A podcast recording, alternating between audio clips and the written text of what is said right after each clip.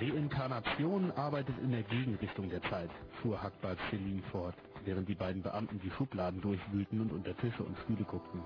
Jedes Mal, wenn man wiedergeboren wird, findet man sich in einer früheren Geschichtsepoche. Mussolini ist jetzt ein Hexer im 14. Jahrhundert und bekommt gerade einen Vorgeschmack von der Hölle, als die Inquisitoren ihn wegen seines miesen Karmas auseinandernehmen. Leute, die sich der Vergangenheit erinnern, geben sich Illusionen hin. Die einzigen, die sich wirklich erinnern, erinnern sich an die Zukunft und werden Science-Fiction-Schriftsteller.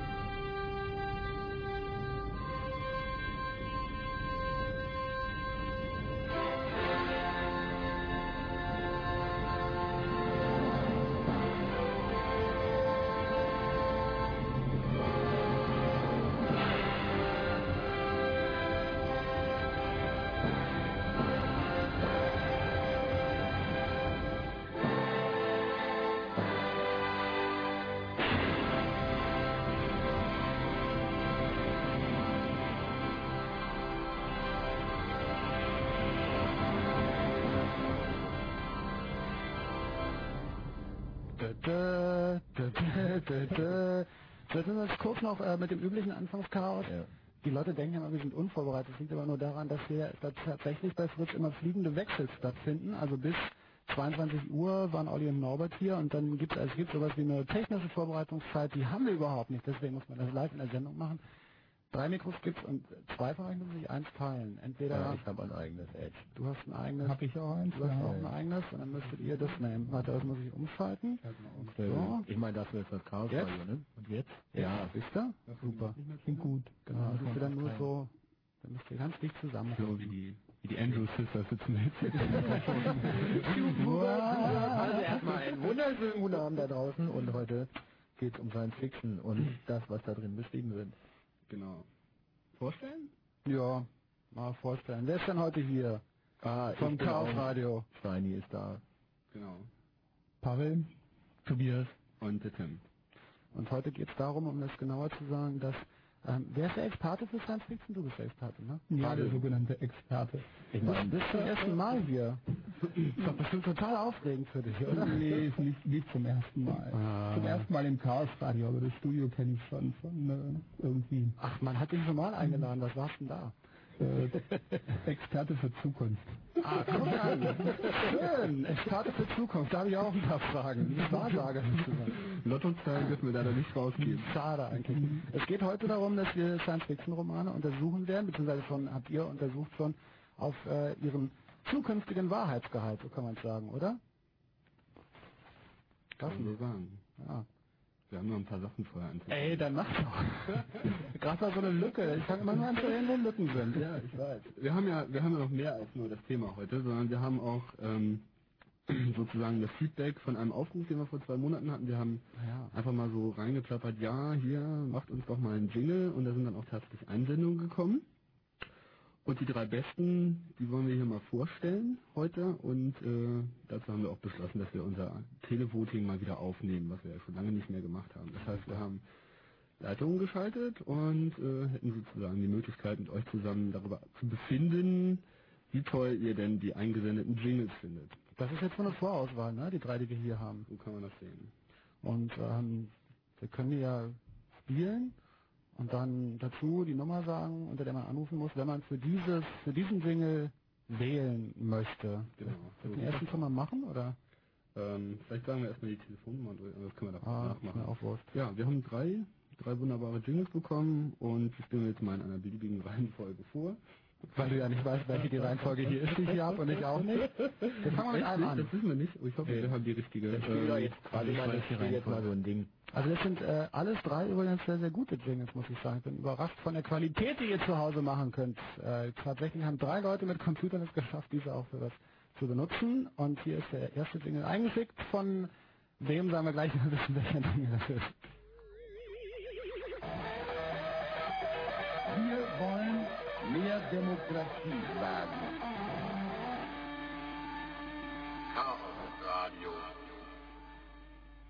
Na bitte, Genau. definitiv ein Jingle. Das ist sozusagen die Nummer eins. Das ist von Christian Hoffmann eingesendet worden. Das war die ZIP, Naja. wo wir so lange warten mussten, bis wir die lesen konnten. Aber der hat sich total gefreut. Du hast ihm dann noch lauter Kram raufgepackt, bevor du sie zu, zu, zurückgeschickt hast, ne? ja, wieso hat er sich bei dir gemeldet? Ja, ich glaube, er hat sogar, an, hat er nicht an Chaos geschrieben? Ja, er hat, er hat geschrieben, dass er sie zurückhaben wollte. das war das, was ich gelesen habe. Nee, hat, hat, dann hat er nur mir geschrieben, was natürlich blöd ist, weil ich ja mit dieser Aktion gar nichts zu tun habe. Ähm, er hat sich ganz herzlich bedankt. Ja, ja, war ja auch kein Problem, musste ich ja nur draufziehen. Das war einfach Dreck und Drop. okay, das war der, zwei. Äh, der von Christian Hoffmann. Hier kommt die 2.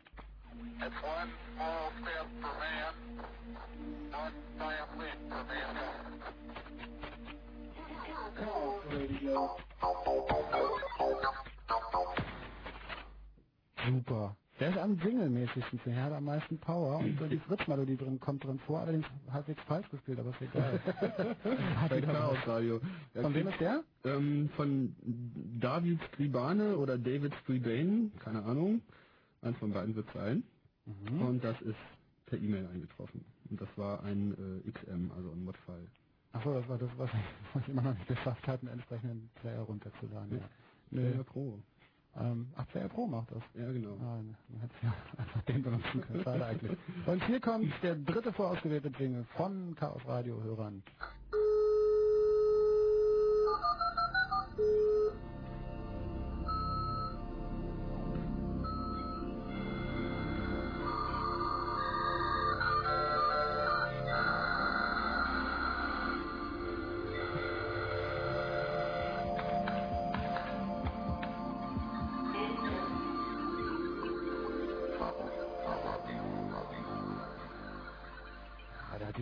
Farben. Ja, der ist schon schön. Mir gefällt der auch. Haben, haben wir nicht der? Der ist hackig. Ja, der ist von Andreas Seidel. Das hat er gut gemacht. Der sieht zwar in seiner E-Mail Ich finde ja der ehrlich gesagt eine. Mischung aus den letzten beiden sehr klasse. Also nicht um Christians äh, zu, äh, wie sagt Ja, wir werden ja auch noch unseren eigenen Beitrag dazu beisteuern. Ach, der ist auch da heute, super. Nein, der ist nicht Ah, schade. Wobei wir unseren Arsch mal hochkriegen, wollte ich gerade sagen. Ah ja. Gut, also jetzt gibt es für euch zu Hause die Möglichkeit mitzuwählen. Ich spiele sie gleich alle drei nochmal und natürlich auch im Laufe der Sendung nochmal, damit ihr sie ähm, zur Genüge hören könnt. Ihr könnt jetzt wählen, welchen von diesen dreien ihr als Chaos Radio Jingle benutzen würdet. Ja, das heißt natürlich überhaupt nicht, dass wir den dann auch nehmen, den ihr. Aber äh, wir wollten mal wieder Gebrauch Ja, ich von denke, der. wir werden alle Jingles, die wir kriegen, die halbwegs gute Qualität haben, immer wieder mal einspielen. Ja. Äh, wir suchen natürlich im Prinzip immer noch nach dem Jingle, aber ich glaube, mit dem Jingle ist es wie mit dem Computer. So, da kann man echt lange warten. Ja, und wenn, wenn man ihn dann gefunden hat, ist er zu teuer. Genau, oder, oder, oder, wir, sind schon abgesetzt. so, dann sagt er jetzt schon mal die Telefonnummern. Genau, also anrufen muss man da unter 030, also Berlin, und dann 2544925.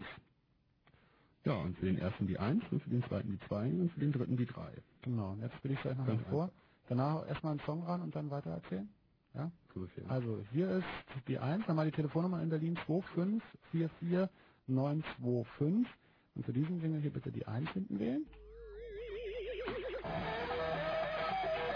Wir wollen mehr Demokratie wagen. Chaos Radio. Wobei Willy Brandt im Jingle haben ist schon cool. Schon auch okay, finde ich. Äh, für diesen hier bitte die 2544925. Ach Quatsch, 2. Ach, 2544925 und dann die 2.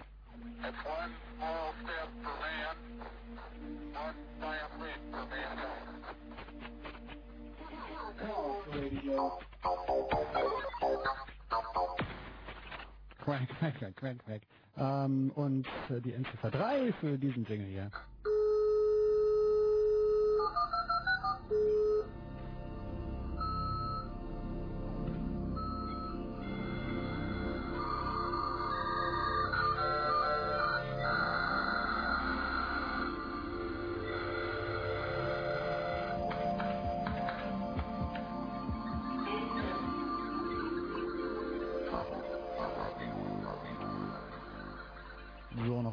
Telefonnummer in Berlin 25 44 925 und dann die entsprechenden Endziffern 1, 2 oder 3.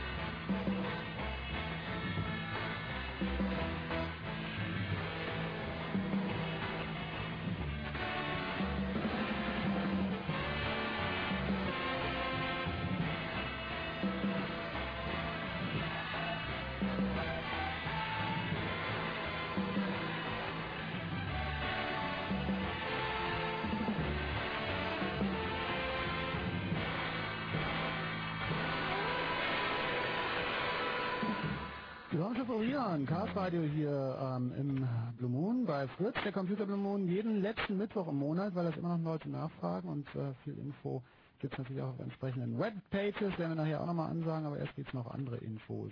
Genau, naja, es geht auch um die Webpage. Der Webserver ist völlig überlastet. Der ist sozusagen geplatzt.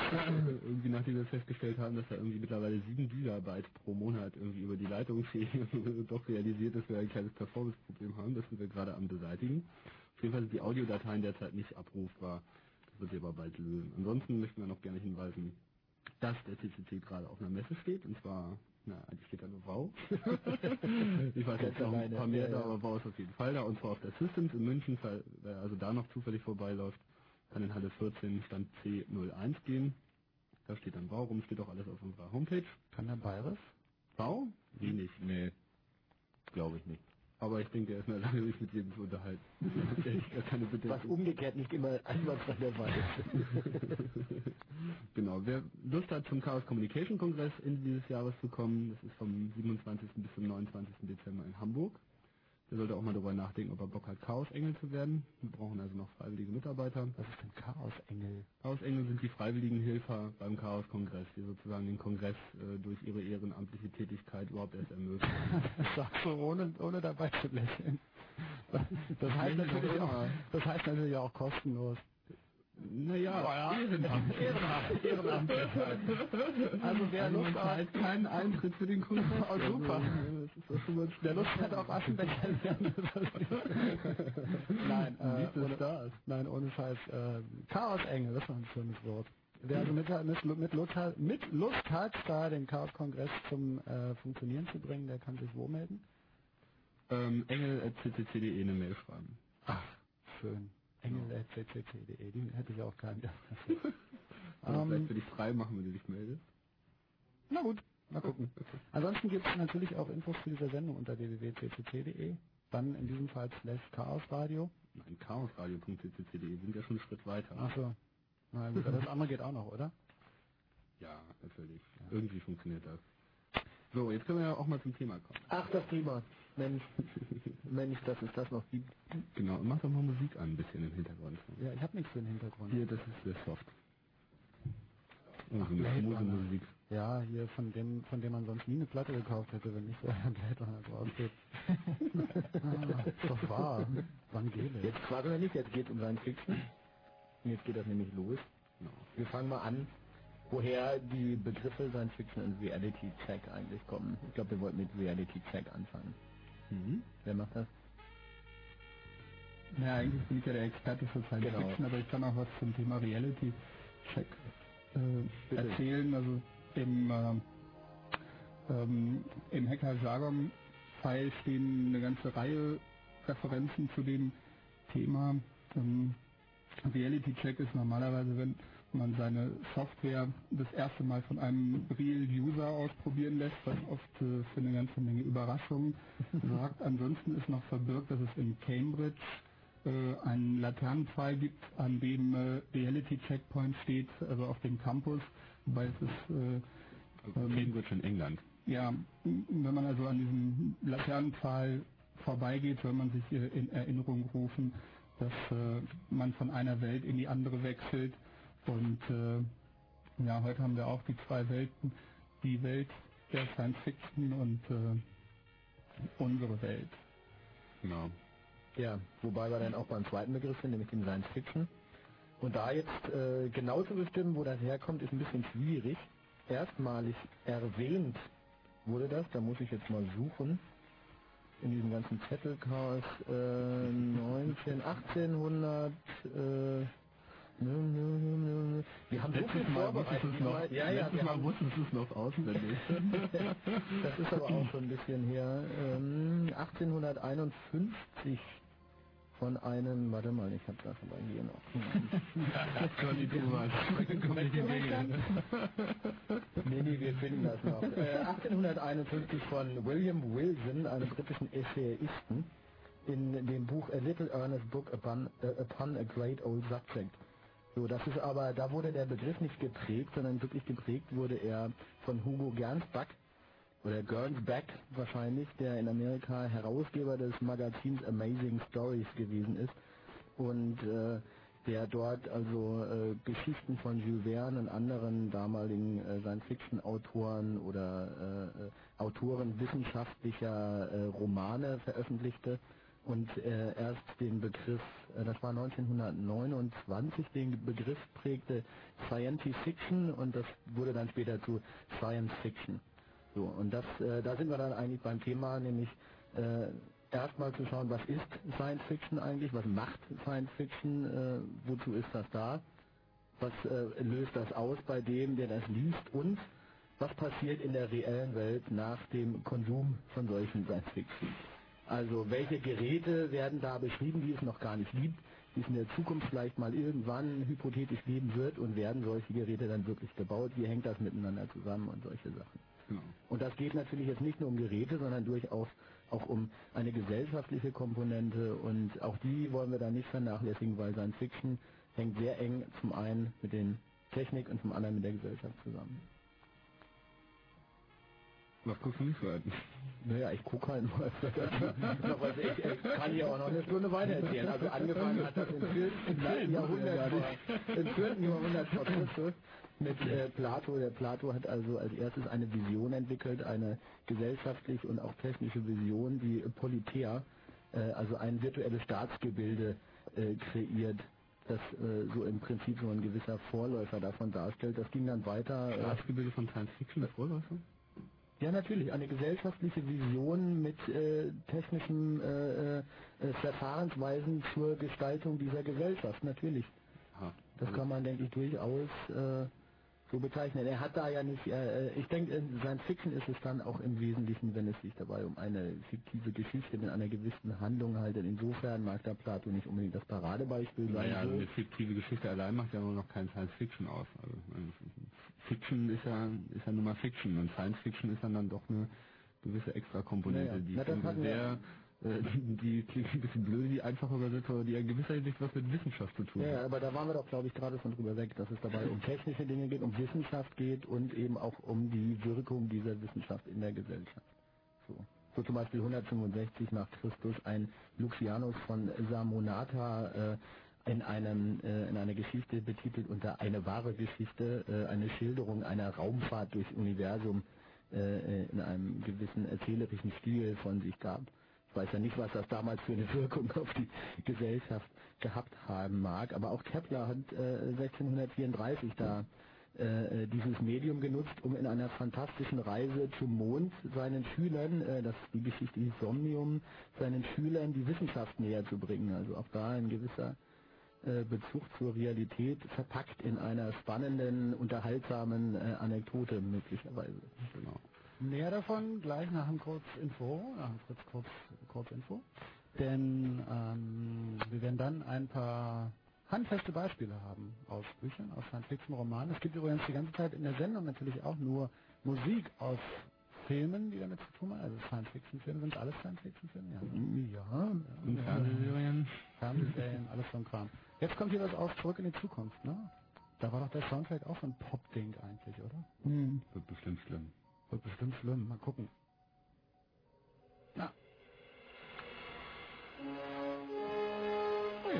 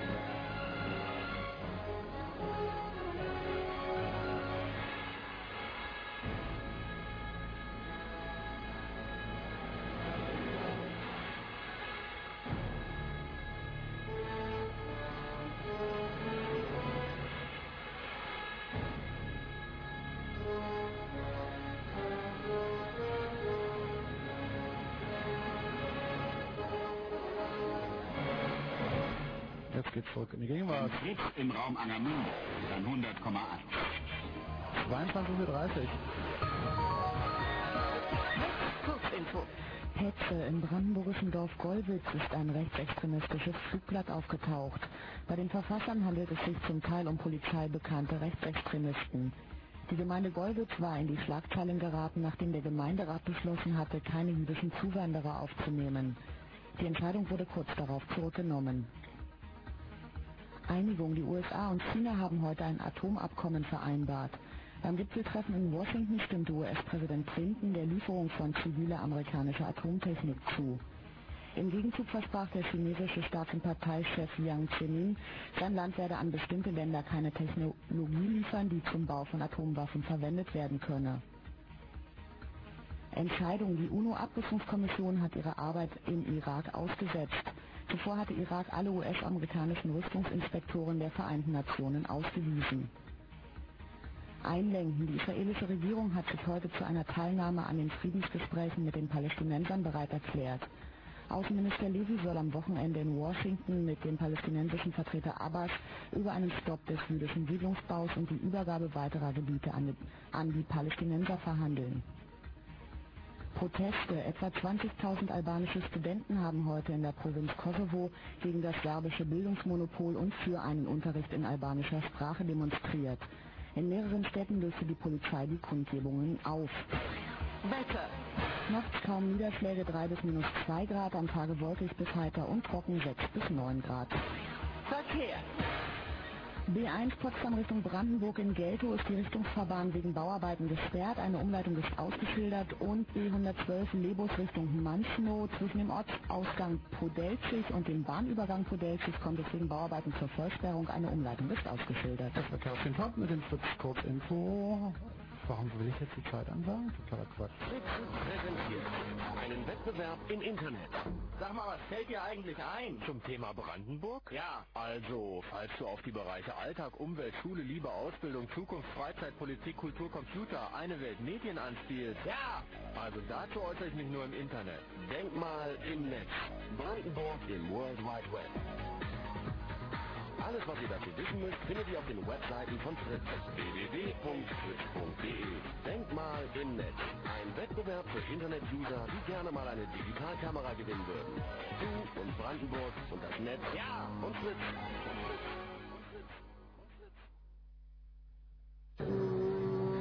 Ein neues Leben in den Kolonien fern unserer Welt. Die große Chance, neu anzufangen in einem goldenen Land voller Möglichkeiten und Abenteuer. Ach, das war's schon. Ah, super. Was war denn das? Das war Blade Runner. Das war das Chaos-Klavier, was Das war auf Intel läuft. Blade Runner. Genau. Blade Runner Musik ja auch jetzt wieder im Hintergrund. Ähm, der Science Fiction Reality Check heute im Chaos Radio. Wir untersuchen, wir ist totaler Quatsch, weil ich damit nichts zu tun habe, weil ich kann ja nicht lesen. Ähm, der Chaos Computer Club hat Science Fiction Romane untersucht auf ihren Wahrheitsgehalt in der Zukunft, und zwar der Zukunft äh, ausgehend von dem Entstehungszeitraum der Romane. Ist das ungefähr richtig? Ein bisschen kompliziert ausgedrückt, aber ja, es trifft das. Sag's mal besser. nee, das kann Tim immer am besten. Ich krieg immer nicht zugehört. Ich muss schon wieder mit der Technik kämpfen. Und ich mach gleich weiter mit der Chronologie, wenn ihr nicht weiß, was sagt. Also nein, wir waren, Der dreht hier immer in meinem, in meinem Dreh. der dreht am Rad, das ist ab. gedreht. Genau. Wo waren wir Naja, vielleicht kommen wir doch einfach mal auf unser Lieblingsdevice irgendwie, das Traumdevice.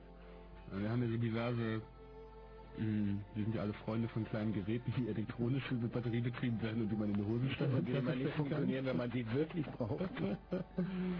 So, und ähm, vielleicht sollten wir mal äh, darauf blicken, was die Science-Fiction-Leute überhaupt nicht...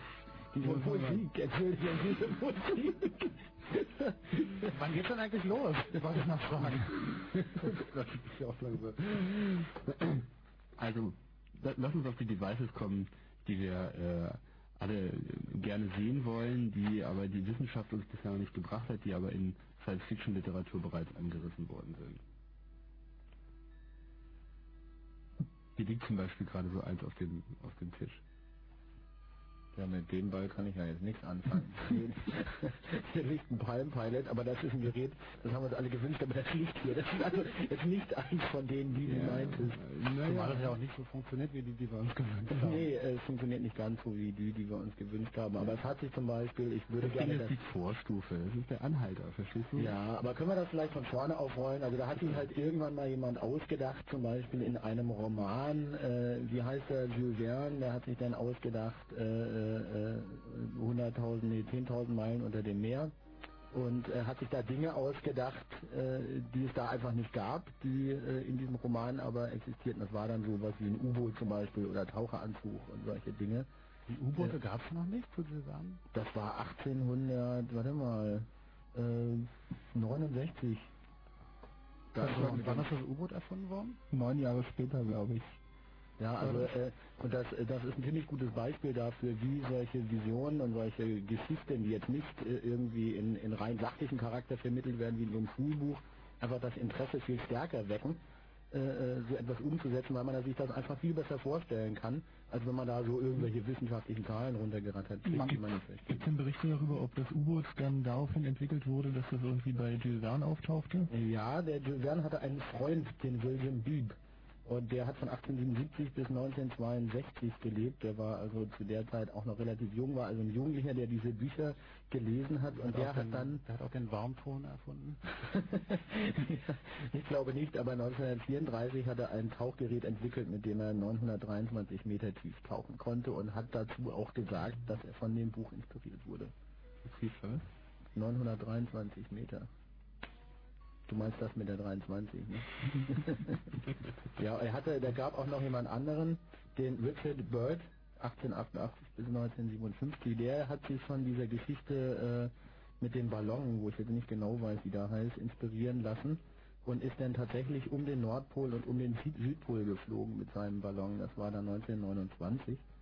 Und noch einen viel direkteren Beweis gibt es, nachdem er in 80 Tagen um die Welt geschrieben hatte, haben sie dann alle versucht, um Himmels Willen bloß möglichst schnell in, äh, um die Welt zu kommen, halt be am besten in weniger als 80 Tage. Das hat dann aber sehr lange gedauert.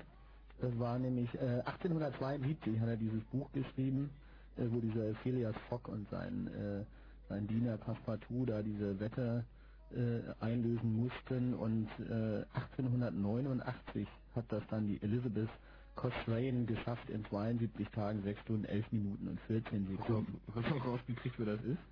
Ja, das ist, das war irgend so eine reiche Tante, Tochter reicher Eltern, die halt ein bisschen durchgeknallt war und meinte, sie müsste jetzt was irgendwas ganz Tolles tun. Und äh, es gab also einen richtigen Wettstreit in der High Society, äh, das diesem Phileas Fogg jetzt nachzutun, der in dieser Geschichte beschrieben wurde. Und das Vorfahren von Richard Branson wahrscheinlich. ja, möglicherweise. Zu viel Geld, zu viel Zeit. Und deswegen so Und Last da- Minute Ticket rund um die Welt. Warum ich jetzt aber auch 80 Tage um die Welt erwähne, ist, das ist ja eigentlich eine Reisegeschichte, aber man möge sich mal die Zeit vorstellen, in der das geschrieben wurde. Da war so eine Reisegeschichte äh, um die Welt. Das war schon sowas wie heute äh, eine Reise durch Sonnensystem im Prinzip so ein bisschen, weil da war die Welt einfach noch nicht richtig erforscht. Ich meine, Frankreich, das war irgendwie erzkatholisch, Wissenschaft war da völlig verpönt, gab es da gar nicht. Und die Jugendlichen, die fingen jetzt so langsam an, äh, sich dafür zu interessieren, nachdem das mit diesem Glauben und so alles ein bisschen äh, lockerer wurde. Und für die war das natürlich, äh, das war faszinierend, das waren fremde Welten, so wie, wie für uns jetzt irgendwelche Science Fiction mit, mit Space irgendwo, Raumschiff Enterprise, unendliche Weiten, so. Das war für die Amerika, also, das waren Außerirdische. Oder ist das nicht immer Wie alt waren, weil du Jugendliche warst, wie alt waren Sie da zu dem Zeitpunkt, als das geschrieben hat ungefähr? Verne ist geboren 1828, hat äh, angefangen zu schreiben, sowas um 1864, 60 rum etwa. Also da Also war er war schon schon ein bisschen 30, älter. Ja. Und er hat auch, eigentlich war der ein ziemlich düsterer Geselle, sagt man. Sein äh, Verleger hat ihn immer dazu gedrängt, positive Wissenschaftsromane zu schreiben, weil die sich einfach besser verkaufen. In Wirklichkeit hat er viel mehr äh, so düstere Visionen gehabt. Er hat, äh, mh, wann war das? 1890, was ich da gefunden hatte, äh, hat er äh, in 1897 in die Eisfinks hat er zum Beispiel über die drohende Ausrottung der Wale geschrieben.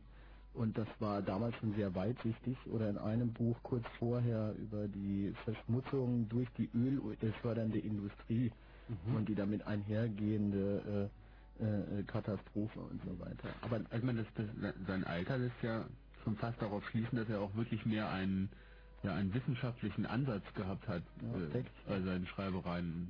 Dass es nicht so sehr jetzt aus jugendlichen Drogenrauscher hervorgegangen ist, äh, dass er da irgendwie durch die Wiesen gegangen ist. das stimmt auch. Ja, also alle Drogen. Man, kann man nicht wirklich ausschließen. ist denn Verne für euch jemand, der, der das Genre Science Fiction begründet hat, literarisch? Ja, würde, also ich würde das für mich so gelten lassen. Hängt auch ein bisschen damit zusammen, dass halt der, der Verleger der Amazing Stories, was ich vorhin schon sagte, Jules Verne als sein Steckenpferd auch nahm und das damit halt auch groß etabliert hat. Zum Beispiel als Jules Verne starb, wurde zwei Jahre später ein Grabstein äh, auf seinem Grab errichtet, wo Jules Verne auf den, aus dem Grab aufersteht und mit äh, einer Hand in die Sterne greift. Und das hat dieser Gernsback als Logo für sein Amazing Stories auch benutzt. Und so, das hängt also schon sehr eng zusammen, würde ich schon sagen. Ist, na- ist natürlich Für nicht der, Ja, ja, also für mich war auf jeden Fall auch Jules Verne. Also, also auf mich wirkt er jetzt wie, wie, wie der Urvater des äh, Science Fiction, also aus meiner, aus meiner Perspektive. Mag ja noch andere gegeben haben. Wie siehst du das, Paul? Ja, definitiv. Also, ähm, ich meine, warum ich äh, so viele Science-Fiction-Bücher gelesen habe, hatte eigentlich nur... wie viel hast du denn gelesen? Ja, 3000 schätze ich mal, werden es so ungefähr gewesen sein. Ich habe äh, irgendwann aufgehört zu zählen, aber das Problem war... Studierst du immer noch? Ähm, Oder woher, woher hast du so viel Zeit? Das äh, geht nebenbei. Außerdem, äh, wenn man viel liest, liest man irgendwann schnell und die meisten von denen kann man ja auch sehr schnell lesen. Problem ist, die Ausbeute an wirklich guten Büchern ist natürlich recht gering. So die Quote ist irgendwie, dass man fünf lesen muss, um irgendwie damit ein gutes äh, ungefähr dabei ist. Aber der Grund war eigentlich der, dass äh, so äh, viele Fragen, so mit, nicht, mit sieben, acht Jahren, wo man so angefangen hat zu lesen und äh, wo so die ganzen vielen Fragen auftauchen, ähm, wie findet man in der Bibel eigentlich so, jedenfalls war ich mit den Antworten in der Bibel nicht so ganz zufrieden und äh, fand äh, das, was in der Science Fiction zu finden war, da waren einfach mehr Antworten und äh, mehr Fragen und letztendlich äh, ja man äh, bekommt schon eine ganz andere Perspektive, eine ganz andere Sicht auf äh, die Welt, auf unsere Existenz und auf die Zukunft, auf die Zeit. Es, es relativiert alles doch, doch sehr. Aber ich habe das richtig verstanden. Du hast Antworten gesucht oder auch Fragen gesucht in deinem Leben und hast es mit der Bibel probiert. Das hat nicht geklappt und seitdem liest du dann Science Fiction. Ja, wobei ich, Hast du denn, nee, ich finde es überhaupt nicht lustig. Ich finde es interessant. Hast du denn, ähm, hast du denn dann, also mehr Fragen garantiert, hast du auch mehr Antworten gefunden? ja, Das sind, sag mal, so drei, vier Autoren, wo du sagst, die haben, die haben, also ich meine es wirklich überhaupt nicht lustig, die haben dir in deinem Leben irgendwie auch weiterhelfen können. Ja, sicherlich. Äh, Jules Verne gehörte dazu mit äh, dieser, wenn auch vielleicht äh, gespielten positiven Grundstimmung. Also er hat äh, zumindest äh, vermittelt äh, irgendwo ähm, ja, Abenteuer und äh, Reisen und Dass äh, das was Tolles ist. dass das, äh, dass das was Tolles ist.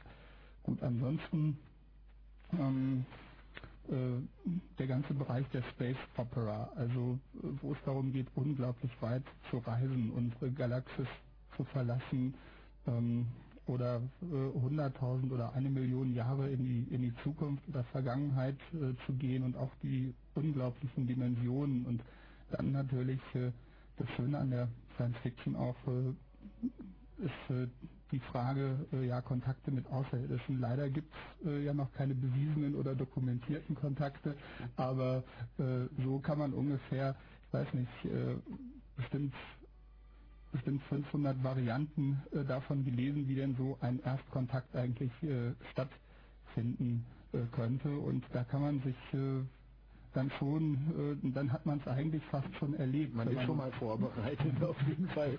Was hast du denn als jemand, der 3000 Science-Fiction-Romane gelesen hat oder wie viel auch immer?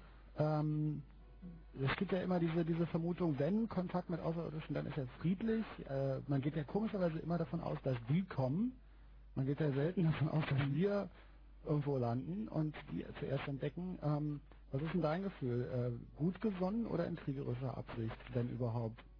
Naja, äh, zwei Dinge sind äh, aus meiner Sicht wahrscheinlich. Die eine Variante ist die, dass sie so anders, äh, so verschieden, so fortgeschritten äh, sind, äh, dass sie eine, eine Art äh, von, dass sie Kontakt mit uns auf eine Art und Weise äh, aufnehmen oder bereits aufgenommen haben, dann in dem Fall, dass wir es gar nicht äh, mitbekommen und gar nicht verstehen können. Das ist, äh, ist die eine Variante und die andere wahrscheinlichste Variante ist tatsächlich, dass sie äh, sich so aufführen werden, äh, wie ja, sich die Kolonialmächte bei der äh, Eroberung der Welt in etwa aufgeführt haben. Das äh, würde ich so sagen, ist, ist die wahrscheinlichste Variante. So tatsächlich äh, ja, Rohstoffe, An die- Energie. An die Variante, dass sie eventuell zwar technologisch und so überlegen sind, aber leider, leider total klein und zerbrechlich, sodass sie draufgetreten sind, ohne es zu merken. Also es gibt die ja Vision aus äh, Per Anhalter durch die Galaxis, wo dann irgendwie die Heerscharen mit riesigen Raumschiffen angeflogen kommen auf die Erde zu und dann komplett von einem kleinen Hündchen verschluckt werden. Ja, oder einer der wirklich interessantesten Science-Fiction-Filme, der lief, glaube ich, drei oder vier Jahre in München in einem selben Kino. Ich weiß nicht, ob jemand von euch mal gesehen hat, Liquid Skies. Da ging es auch darum, dass äh, halt so ein UFO ungefähr in Handtellergröße nun gelandet ist und äh, geht auch schon äh, so in die eigentlich äh, aus heutiger Sicht würde man sagen, war es so das Cyberpunk-Genre, weil äh, die brauchten, um ihren Raumschiff, um ihr Raumschiff weiter anzutreiben, einen Stoff, äh, der bei Orgasmen freigesetzt wird oder beim Konsum von äh, Heroin. Und ähm, naja, jedenfalls äh, starben dann äh, zu den komischsten Gelegenheiten äh, alle möglichen Leute, aber Witz war, die waren halt wirklich sehr, sehr klein. Also das äh, Raumschiff war so 10 Zentimeter im Durchmesser. Und das Ganze spielt äh, meistens in New Yorker Diskos, irgendwo die, die halbe äh, Klingt ein bisschen nach einer Lobat. Also gibt es glaube ich auch so was ähnliches habe ich auch, da gibt es einen, ich glaube 80er Jahre äh, Science Fiction aus Amerika, die Begegnung in der 38. Straße oder irgendeiner anderen Straße, wo auch so ein Miniaturraumschiff landet und dann irgendwie von einer Familie gehegt und beschützt wird. Habe ich mal gesehen. Also ich bin noch ein bisschen unschlüssig darüber, wie ich mir Aliens Aber vorstelle. Ich denke, das mit den Aliens, das ist vielleicht auch gar nicht so das Thema, wo es, wo es drauf rausläuft. Ja, man könnte ja mal den Reality-Check darauf anwenden. Es gibt eine ganze Menge Science-Fiction-Bücher, die irgendwie das Eintreffen von Botschaften und oder kompletten Marsianer und so weiter vorausgesagt haben. Der nächste Klassiker, der mir jetzt so einfällt von, von, von der Bedeutungskraft wie Verne, ist äh, sicherlich H.G. Wells. Mhm. Ähm, vor allem mit diesem Epos äh, War of the Worlds. 1898. Genau, 1898. Also so um die Jahrhundertwende eben diese, diese Vision von die Marsianer kommen und sie landen halt mit Raumschiffen und dann machen sie uns erstmal alle fertig. Also totale Panik und die totale Vernichtung der überheblichen Menschheit wird darin ja beschrieben. Und das Schöne war ja, dass War of the Worlds ein Radiohörspiel war, was damals dann wurde, ja. Später später- wurde, später ja, wurde, das war dann aber Orson Welles, ne? Und das war 1938. Scheiße. Du mit der Tabelle. Ey, auf raus. Ich wollte nur darauf hinweisen, ich wollte nur kurz darauf hinweisen, dass Radio so überzeugend sein kann, dass man den Eindruck hat, es findet tatsächlich statt, was da gerade erzählt wird. Ja, da sind doch war die Massen- kein, war irgendwie kein, ja, ja, nee, es war auch nicht auf unsere Sendung jetzt bezogen. Da sind doch die Massen panisch geflüchtet, weil das so aufgemacht war wie eine Nachrichtensendung. Das war die Story dahinter. Habe ich neulich übrigens eine Originalaufzeichnung nochmal gehört, weil es irgendwie in Edinburgh, wo ich gerade war, eine passende Ausstellung, nee, in Glasgow gab.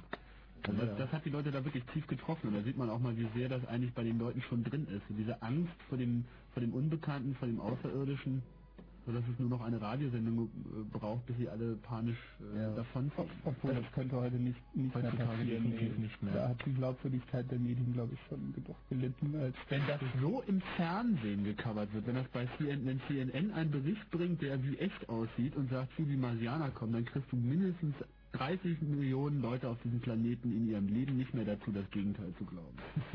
Weil sie das alles als Verschwörungen und so weiter abholen. Vor allem auch war- 38, ne? Da muss man sich vorstellen, was da los war. So. Man, es gibt ja auch Leute, die behaupten, dass der äh, Golfkrieg so eine Inszenierung war, also insofern Und dass die Mondlandung so eine Inszenierung zum Beispiel. Zum Beispiel. Und die Marslandung auch. Welche Marslandung? Glaubst du an die Marslandung? ja, nee, glaube ich nicht dran. Apropos War of the Worlds. Hier ist Genau. War of the Worlds. Whom would have believed in the last years of the 19th century that human affairs were being watched from the timeless worlds of space? No one could have dreamed we were being scrutinized as someone with a microscope studies creatures that swarm and multiply in a drop of water. Few men even considered the possibility of life on other planets. And yet, across the gulf of space, minds immeasurably superior to ours regarded this earth with envious eyes. And slowly and surely, they drew their plans against us.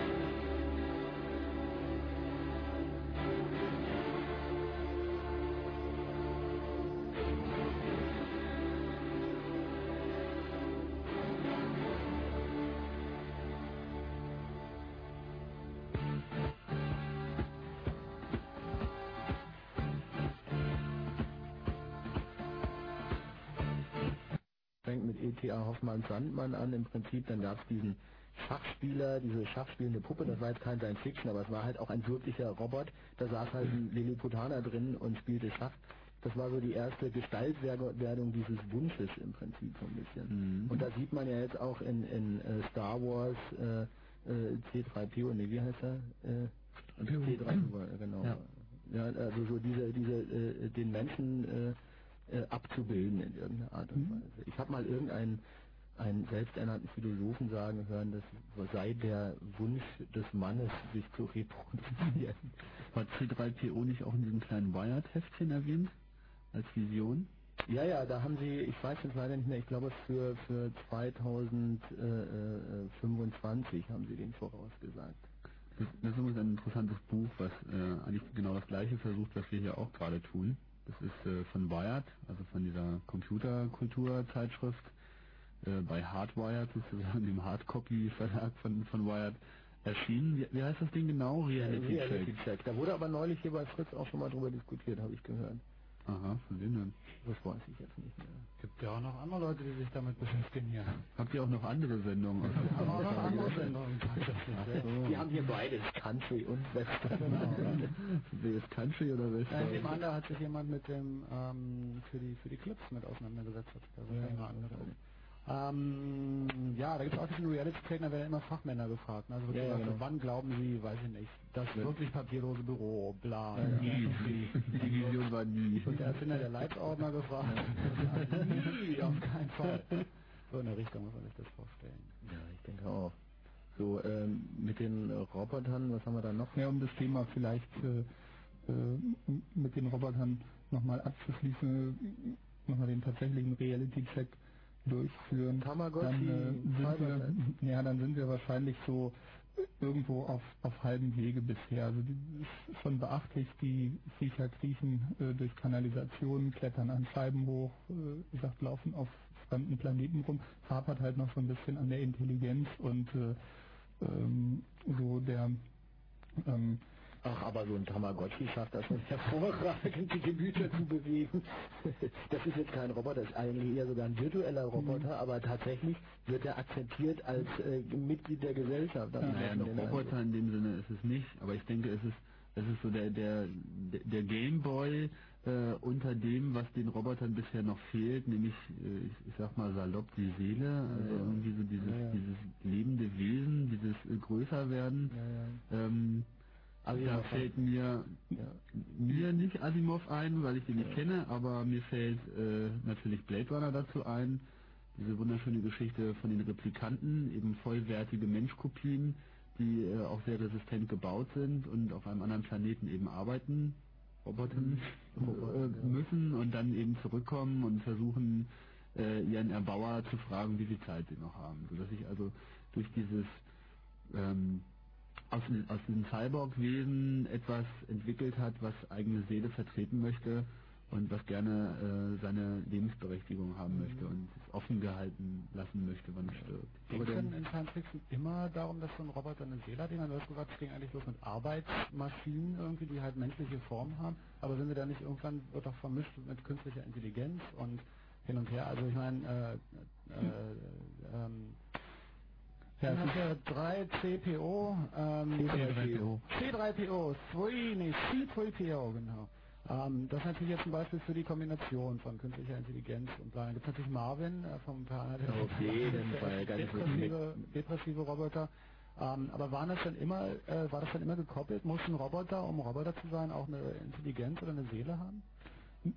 Naja, ähm, ich sag mal, vor, vor 50 Jahren äh, war stand äh, das Einsparen von harter körperlicher Arbeit tatsächlich im Vordergrund, während man sehen kann, so in der ganzen Cyberpunk-Literatur, so spielt, äh, ich sag mal, mehr die äh, ja, Brain-Computer-Interfaces, also äh, so die Relation zwischen äh, Computer und dem menschlichen Gehirn, da alle möglichen Verbindungen und Verbindungsspiel, das ist, ist aktuell mehr in den Vordergrund äh, getreten. So. Und äh, da gibt es auch eine, eine Entwicklung. Also äh, irgendwie heutzutage wundert sich eben äh, eigentlich keiner mehr, wenn irgendein Baggerfahrer äh, oder ein Kranführer äh, 1000 Tonnen Lasten hebt oder wie gesagt ganze Autos äh, automatisch äh, nee, an auf einer Montagestraße zusammengebaut werden. Das ist äh, steht nicht mehr so im Vordergrund. Aber die Sache mit der Intelligenz, äh, das kam ja auch vom, vom halben Jahr in etwa. Wann, wann war die, äh, wann hat der erste Computer die Schachweltmeisterschaft gewonnen? Ja, Jetzt gerade. ein paar Monate ist es her. Ich weiß jetzt auch nicht genau, wie viele. Drei, vier Monate. Was stellen ein exaktes Datum? Nee, das ist so weit in die Zukunft, also in die Gegenwart habe ich mich da nicht, nicht vorgewagt. Da gibt es einfach zu viel, was man dahinter recherchiert. Aber ist dann, na, ich finde das schon wichtig, weil in, in deinem Buch, in diesem Wired-Buch, äh, ist ja auch die Frage, wann wird ein Schachcomputer einen Menschen besiegen und genau dieser Kasparov antwortet darauf, was war das Jahr? 2010. Ja, ja. So, das war also das, was irgendwie in diesem Buch noch Kasparov selber meinte, wann er von einem Schachcomputer geschlagen wird und dieses Jahr war es schon der Fall. Ja. Also das ist, ähm, Ich finde ja auch ehrlich gesagt diese, diese Schachcomputergeschichte immer super albern. ja, Ich weiß nicht, wie euch das geht, aber also was hat was be beweist denn das? Das beweist entweder, dass derjenige, der gegen den Computer gespielt hat, eine Konzentrationsschwäche hatte, oder Nein. es beweist, dass die Programmierer des Rechners noch mehr Möglichkeiten das eingegeben heißt einfach nur, dass die Rechner immer schneller werden, aber das sagt nichts über deren Intelligenz aus. Ich Also- denke, Ja. Intelligenz ist auch anders definiert. Ja, es gibt äh, es, es gibt aber an der Stelle ja diesen schönen äh, Turing-Test, äh, der äh, nun auch in nee, in, in Blade Runner haben wir den Void-Kampf-Test, aber äh, die- der, der Turing-Test äh, funktioniert ja in, in etwa so, äh, dass äh, eine ein Mensch beurteilen soll, ob an einem anderen Ende von einem Chat-Terminal nun äh, eine, äh, eine, ein echter Mensch sitzt oder eben ein äh, ähm, Computer Das oder eine, ein, ein, ein ne? Software. So? Ja, man versucht es immer wieder, aber zumindest für diesen, äh, ich sag mal, für diesen Bereich Schach äh, äh, war relativ früh klar, dass äh, auf das Problem Schach äh, begrenzt, äh, was, was schon ein recht komplexes Problem ist, wo die Computer den Turing-Test bestanden haben. Also man konnte äh, so Ja, äh, die aber- gan- Das ist nicht, das ist nicht der Turing-Test. Das ist jetzt ein Thema. Wenn jetzt ich einen Menschen vor mir hätte, der nur Schach kann, der nicht reden kann, der mit mir keine vernünftige Unterhaltung führen kann, und das unterstelle ich jetzt den ganzen Schachgroßmeistern mal, der, der nicht zwei und zwei irgendwie, also der seine Umwelt nicht erfährt, der nicht irgendwie den Überblick behält über So wie sein Leben. Computerfreaks meinst du? Das sind Nerds. Nee, aber dann, dann würde ich den erstmal nicht als intelligent bezeichnen, nur weil er einfach jetzt ein Ja, hervorragender in- Schachspieler Aber so richtig Intelligent dumme und- Schachspieler, Also für mich ist erstmal richtig ein Schachcomputer, wenn ich den bescheißen kann, ohne dass er es merkt. Also in dem Sinne, dass zum Beispiel, wenn ich, Ja. wenn ich eine Spielfigur vom Feld nehme, heimlich, wenn, also wenn du dich umdrehst in den Schachspielen und ich nehme eine Figur vom Feld, merkst du es erstmal nicht wahrscheinlich. Ja, gehe ich mal von aus. Erstmal, du mer- bemerkst es erst naja, einer Weile. also ich glaube, Kasparov würde es merken. Sofort. Natürlich würde er es merken, aber erst, erst wenn es, nehmen wir mal an, Kasparov fängt an zu bescheißen auf irgendeine Art und Weise, weil er so unglaublich clever ist. Und wenn der Computer das nicht merkt, weil er eben nicht immer checkt, äh, sind alle Steine da und so weiter. Ah, Ich glaube, er, er, er merkt es schon, der Computer, aber es ist ihm egal. Ich glaube, wenn er sich dann anfängt aufzuregen und einen süß zu beschimpfen, das denke ich ist... Äh, äh, Also so ein System zu bescheißen, das, das ist das eine. Ich meine, das ist irgendwie menschliche Interaktion. Aber warum, warum glaube ich, dieser Sache mit dem Schach so viel Bedeutung beigemessen wird, ist ähm, im Wesentlichen da, darin begründet, dass man diesem Spiel Schach schon immer eine große Ehrerbietung äh, entgegengebracht hat. So, also dieses Beherrschen von komplexer Logik das Planen, das logische, strategische Planen von Zügen ist ja schon mal etwas, was nicht jedem liegt. Genauso wie es heute auch nicht jedem liegt, mit Computern problemlos umzugehen. Das, das merken wir ja auch immer wieder, wie äh, die Leute auf uns reagieren, wenn wir mit Selbstverständlichkeit an so bestimmte Logikdinge herangehen, die für uns Alltagswerkzeug sind, die aber anderen Leuten, die sich eben nicht täglich damit beschäftigen, zunächst einmal ein großes Mysterium darstellen. Und da gibt es ja auch immer so eine, so eine merkwürdige äh, Hochachtungsmauer, dass irgendwie Leute, die toll mit Computer umgehen können, sind irgendwie immer ein bisschen heilig.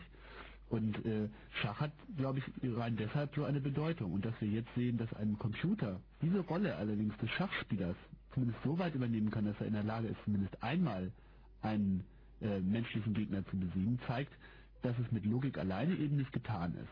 Dass also allein dieses ähm, Regeln perfekt können und das besonders schnell, vielleicht noch gepaart mit so einer leicht menschlichen Strategiewahl, äh, ja, die ja auch im Wesentlichen Number Crunching ist bei diesem Big Blue System, dass das äh, nicht ausreicht. Auf der anderen Seite, es gibt auch äh, Big Blue, also der Kasparov geschlagen hat, der hat doch verloren gegen dieses Schachprogramm Fritz meines Wissens, was auf dem 486er läuft. So, ja, also da haben sie irgendwie diese super fette AIX-Maschine von äh, von IBM, wo also schon ganz ordentlich Number Power drin ist und das Ding hat eben den ganz normalen äh, PC äh, mit dem entsprechenden Programm verloren. Da ist da eben dann doch wohl auch noch was anderes. Er hatte schlechte Laune, der ist halt schon so weit, der hatte einfach einen schlechten Tag.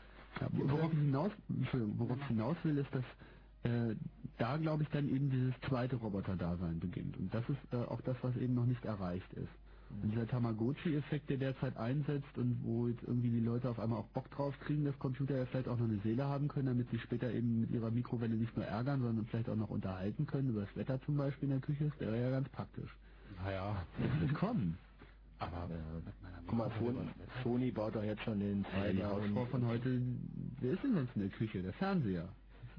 Mit dem kann man sich nicht unterhalten. Und ja nicht mal mit Menschen über das Wetter. Also. Ja, das muss ja nun nicht das Wetter sein. Aber mhm. stell dir mal vor, du kommst nach Hause und deine Mikrowelle sagt dir, hey, Mann, Johnny, na und wie war dein Tag so? Erzähl mal. ja eben. Und dann sagt er, hey, Frühling, was? Wie hat schlechte Laune? Da gibt gibt's eine schöne Vorlage wieder bei Douglas Adams. Äh, der Bordcomputer Eddie. Erinnert ihr euch an den? Ja, ja der auf die Notfälle noch eine Notpersönlichkeit äh, übrig hat. So. Ja, ja. Wir werden noch viel an unseren persönlichen Beziehungen arbeiten müssen. genau.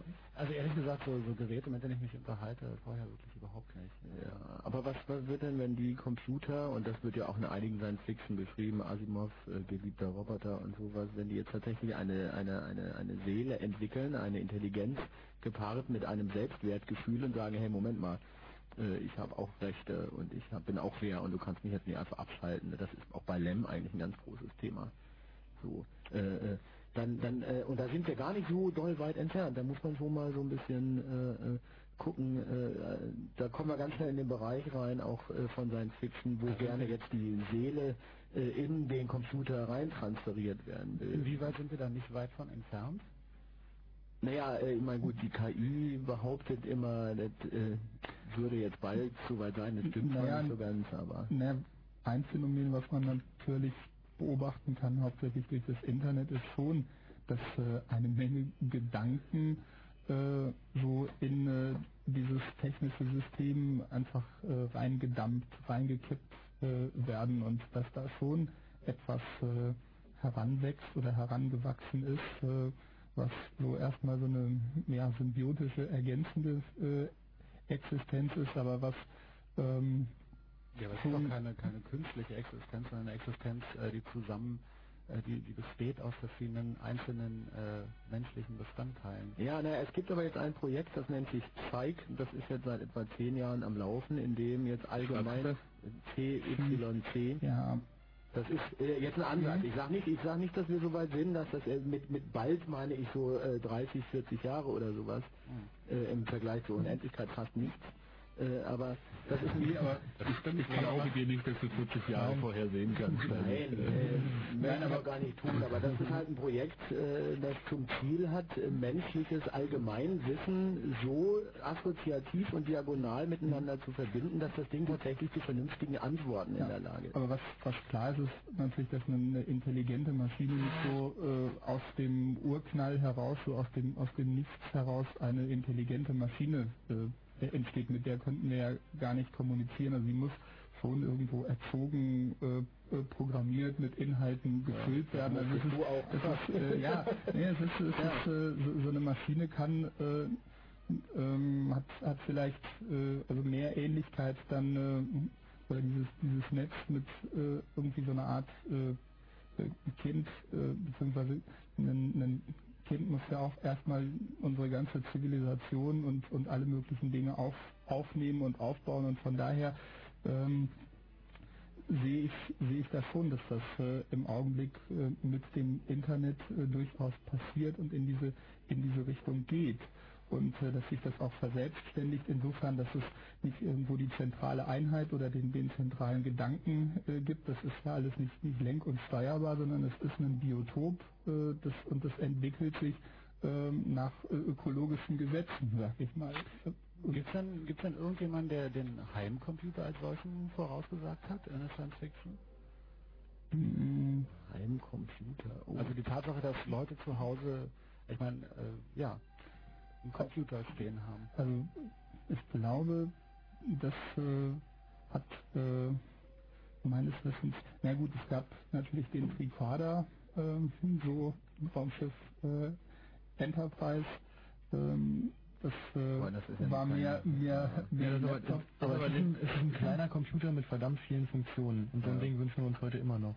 Ja, aber das ist dann so ein interessanter Punkt, weil ich glaube, dass der Heimcomputer so ist noch gar nicht so die große Entwicklung, sondern die wirklich die Dinge, die die Menschheit sich wünscht, sind immer bestimmte spezialisierte Geräte, die eine bestimmte komplexe Funktionalität ausführen. Der Tricorder ist natürlich ein wunderbares Beispiel oder wie der elektronische Daumen oder. Also ja, in, interessant ist, dass das äh, ich wollte nur sagen, dass dieser Desktop-Rechner ja im Prinzip uns auch alle nervt. Da ja, ja. bewegt sich zu viel, das ist zu groß, das ist zu laut, da strahlt zu viel mhm. und das Ding wird auch irgendwann wieder genauso in dem Konzept, wie es jetzt ist, ja. wieder verschwinden. Das ist so die Bohrmaschine, wo du Stichsäge, Kreissäge, Bohrer und so weiter, das kann man einfach nicht richtig handhaben, weil wenn du abwechselnd bohren und sägen musst, bist du einfach echt beschäftigt. Mhm. Das ist halt nicht toll, das ist so komplex, dass es nicht gut funktioniert. Ähm, gut, dann sag mir doch mal, wie du nach dem für Windows Desktop Computers Briefe schreiben wirst. Na, an einem Gerät, mit dem man kommuniziert, weil es ist ja ein Kommunikationsgerät. Also Brief ist ein Kommunikationsmittel. Und du wirst ein Gerät haben, mit dem man kommunizieren wird. So. Na, es gibt ja jetzt schon Textverarbeitungscomputer. So später, den hat es auch schon immer gegeben. So die Schreibmaschine und wie viele Leute antworten dir, ach, mit meinem PC schreibe ich ja eh nur Briefe. So, da mache ich eigentlich Textverarbeitung. Und tatsächlich ist auch deine These, irgendwie ist die Textverarbeitung ja eine der wirklichen, ein, einzigen wirklichen Anwendungen, die man für einen Computer hat. Also mit anderen Worten, es wird auf eine auf eine ähm, auf eine Spezialisierung hinauslaufen. Das heißt, wenn ich ähm, weiß ich nicht, für, für Textverarbeitung werde ich ein Gerät haben, womit ich wirklich nur Briefe schreibe und drucke. Das ist dann von mir aus ein flach, flacher Bildschirm, auf dem ich das sehen kann oder so. Und da ich, äh, schreibe ich vielleicht sogar von Hand drauf und naja, du wirst damit Ahnung. kommunizieren. Was oder ich in welcher Form ja, wird umgesetzt, wie auch immer, egal. Jetzt, ja. Und das wird dann aber ein Gerät sein, was nur dafür ist. Also wird so eine Dezentralisierung stattfinden. Ein Kommunikationsendgerät, wenn es Telefon hm. zum Beispiel. Also ich denke schon, dass das Prinzip des Desktop-Rechners nicht, nicht vollständig sterben wird, so, weil es natürlich mittlerweile auch etwas ist, was man erlernt hat und was sich von daher natürlich schon lange halten wird. So auch der Ort, wo man seine privaten Dokumente hat. Also es ist eher die das Archiv, so ist das, das persönliche Archiv. Das ist, denke ich, äh, wie man Desktop-Computer verstehen sollte. So. Aber spezialisierte Sachen im spezialisierten Umfeld vor allem sehr viel mobiler als das mit so einem Desktop-Rechner der Fall ist, was man über dabei hat. Das ist, glaube ich, die, die eigentliche Zukunft. Und das findet man in Science-Fiction-Filmen vor allem viel. Also Tricorder, ich habe hier einen dabei. Was kann deine Uhr? Das ist wirklich beeindruckend, was, was irgendwie mittlerweile alles in so, so ein Teil reinpasst. Aber Casio ist wirklich ein Vorreiter. Also wenn irgendjemand den Tricorder wirklich so baut, wie er sein soll, dann ist es wahrscheinlich Casio. Was kann denn diese Armbanduhr? Wie du den Radiohörern gerade zeigst. Schaut Hallo, euch mal vor das Mikrofon. Schaut sie euch gut an. ja, oh, nein. ähm, das ist so eine Trippelsensoruhr. Das ist also im Wesentlichen so für Outdoor-Aktivitäten. Da ist halt ein Kompass drin, da ist irgendwie Barometer drin, Thermometer drin und da halt sind die normalen Sachen, Alarm, Stoppuhr und so. Höhenmesser. So, aber eben auch schon der Versuch, so mit der Außenwelt Kontakt zu nehmen. Also er kann noch nicht, ich kann ihn nicht jetzt über Pavel rüberhalten und dann weiß ich, wie, wie weit es irgendwie mit seinem Magenkrebs äh, vorangekommen ist oder so, sondern das ist einfach äh, halt erstmal überhaupt Kommunikation nach außen hin machen. Aber es gibt ja die, äh, zum Beispiel die äh, von Swatch, die Armbanduhr die Texte empfängt, also äh, ein Pager in der Pager. Armbanduhr. Richtig. Äh, Fernseher ist sicher auch nur eine Frage der Zeit. Und Internet ist auch nur noch eine Frage von kurzer Zeit, denke ich. Ja gut, das ist halt immer, ich glaube, das- da geht es eigentlich nicht wirklich um die Technik, die ist so nicht das Problem, sondern einfach die Bildschirmgröße, also wo noch, wo es noch Sinn macht. Äh, Den WWW-Browser im 9x9 Pixel. Hm, Display. Es gibt ja nicht nur www im Internet. So. Nee, nee, klar, aber, Aber auch, aber auch eine E-Mail auf 9x9 Pixel macht wenig Nein, Sinn. aber es gibt auch mehr als 9 x 9 Pixel. Also ich denke, wenn wir ein Device haben hier wie diesen, wie diesen Pilot äh, äh, oder sowas, das halt ein bisschen größer und einfach richtig mehr Punkte und Farbe hat, dann kannst du darauf äh, auch richtig was machen. Wir kriegen jetzt schon mit dem Handy die Jalousie hoch und runter. Ach, guck an, nämlich. Wie denn? Naja, Was ist der Befehl, Tobias? naja, man muss halt eine entsprechende SMS, also so eine Kurzmitteilung verschicken und dann äh, funktioniert auch sowas. Wie heißt der Befehl? Wie heißt der Empfänger? nee, das nein, nein, nein, bitte, bitte, bitte, bitte. Nicht freigeschaltet schon. Nee, ich meine, ich ja auch keine Diesen aber... Service hast du leider nicht abonniert. Nein, das, äh, ich will ja nur wissen, wie es prinzipiell funktioniert. Ja, Also, prinzipiell ist das halt so, man verschickt eben, wie gesagt, so eine Kurzmitteilung mit bestimmten, ähm, bestimmtem Inhalt an eine bestimmte Nummer. Da steht dann eben ein Computer, der die ausliest aus dem da angeschlossenen Telefon und dann das irgendwie verarbeitet und dann irgendwelche Relais ansteuert oder was auch immer. Also ich will Wer nur will wissen, Befehl nicht sagen? du brauchst nein, das will ich ja auch gar nicht wissen. Ich will nur wissen, du hast eine Jalousie, die, die elektrisch, Motor äh, dran, ja. Motor dran und die ist verbunden mit einem, mit dem Computer zum Beispiel und der ist verbunden mit dem Telefon. Und ob das jetzt äh, äh, Garagentor mäßig. Garagentor, genau. Super. Ähm, welchen praktischen Nutzen hat das? Garagentor automatisch aufmachen? Hey, das hat, Vom Handy aus ist doch cool. Ja cool ist es, aber Nee, aber guck mal, das mit dem Ja, gut, Motor- aber mit Recorder machen sie halt was anderes. Bitte? mit Garagentasche mit einem Infrarotding viel einfacher, bevor ich Ja, das nicht, ist aber nicht universell genug. Ich meine, damit kannst du nur dein Garagentor aufmachen. Okay, das ist das Thema. Was übrigens wahrscheinlich auch nicht stimmt bei Infrarot. Da kannst du wahrscheinlich die Garagentore in deiner ganzen Straße aufmachen, wenn man denn in einer Straße wohnt, wo Leute Garagentore haben. Aber das ist jetzt ein ganz anderes Thema. Lass mal wieder zurück, weil jetzt, jetzt sind wir schon so am selber Zukunftsperspektiven entwickeln. Lass mal zurück wieder auf die Romane. Und Ja, äh, genau. auf Leute. Also es sind ja bis jetzt schon ein paar Namen auch gefallen. Stanislav Lem ist gefallen, ähm, Also, Isaac Asimov ist gefallen, Jules Verne ist gefallen. Also sind alle nicht gefallen, sondern deren Namen sind gefallen. ähm, was ist mit Arthur C. Clarke zum Beispiel? Das ist auch enorm wichtig, oder? Ja, Satellitenkommunikation hat der zum Beispiel vorausgesagt. ja, ja, also ähm, in Richtung äh, Space Opera äh, war Clark äh, ähm, hat hat da äh, also auch einige ja, Space Operas und äh, Erstkontaktromane ziemlich äh, ziemlich dicke äh, Dinger, meistens auch sehr technisch sehr äh, episch, gigantische Raumschiffe, hunderte von Kilometern lang und äh, ähm, ja, toll. Die gibt es ja noch Einfach. alle noch nicht. Aber ähm, lass mal wieder so auf Punkte kommen, wo man sagen kann, das und das hat der und der vorausgesagt. mh, hab ich Ja, wie gesagt, die Atombombe äh, Ja. war, war ein so ein äh, Punkt, wo ähm, Hans Dominik war es, genau, hatte schon äh, 20 Jahre äh, vor der Atombombe so dieses atomare Feuer äh, Prinzip ja, mit Atombomben die äh, ägyptischen Pyramiden äh, in die Luft sprengen lassen in einem äh, in einem seiner Bücher.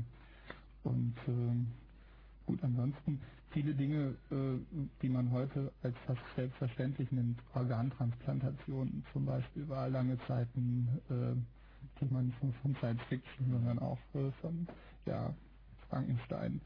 Ähm, große Geschichten. Dann natürlich gut, generell, generell die ganze Raumfahrt war auch lange Zeit äh, völlig utopisch. Ähm, dann äh, das äh, ganze Gebiet der Virtual Reality. Äh, mh, gut, da war Len mit, Lem mit seiner Phantomatik äh, ganz gut dran, hat allerdings es nicht geschafft, den Begriff zu prägen. So, den hat, hat halt im Wesentlichen dann Jaren Lanier, ein Musiker, ge geprägt.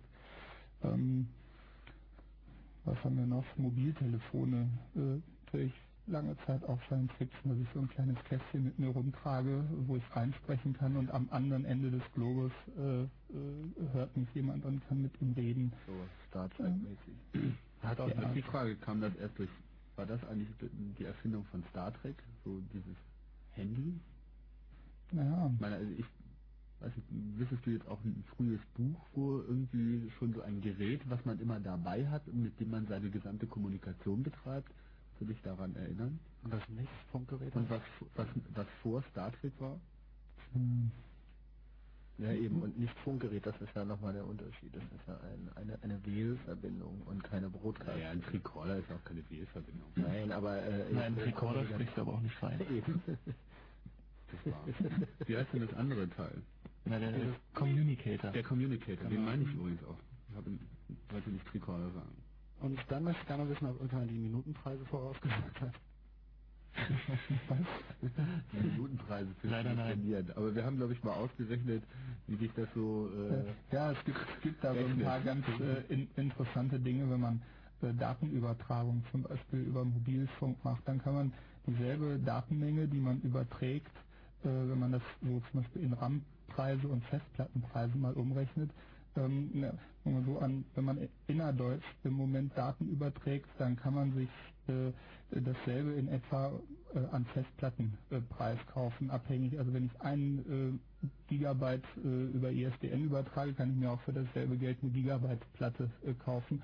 Und bei äh, Daten übers Handy äh, zu übertragen, ist es so, dass ich äh, mir in etwa die gleiche Menge RAM leisten kann, die ich an Daten übers äh, Handy schicke. Also pro Megabyte übers Handy ein Megabyte RAM. Insofern, Leute, vergesst das mit der Datenübertragung, kauft Festplatten und schickt die per Kurier los. Das stand zwar nicht ganz so schnell, aber ungefähr preislich kommt es Quality of Service ist und man kriegt vielleicht sogar noch Daten zurück.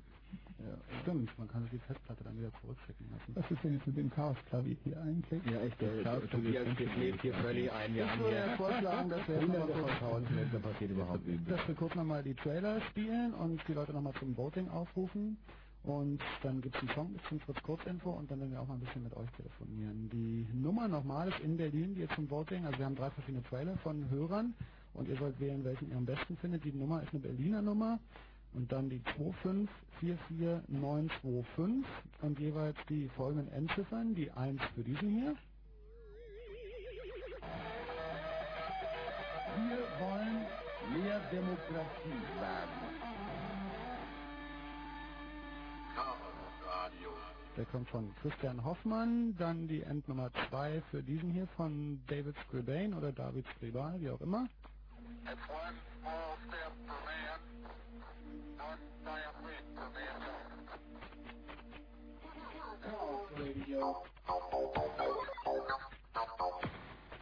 Und die Endnummer 3 für diesen hier von Andreas Seidel.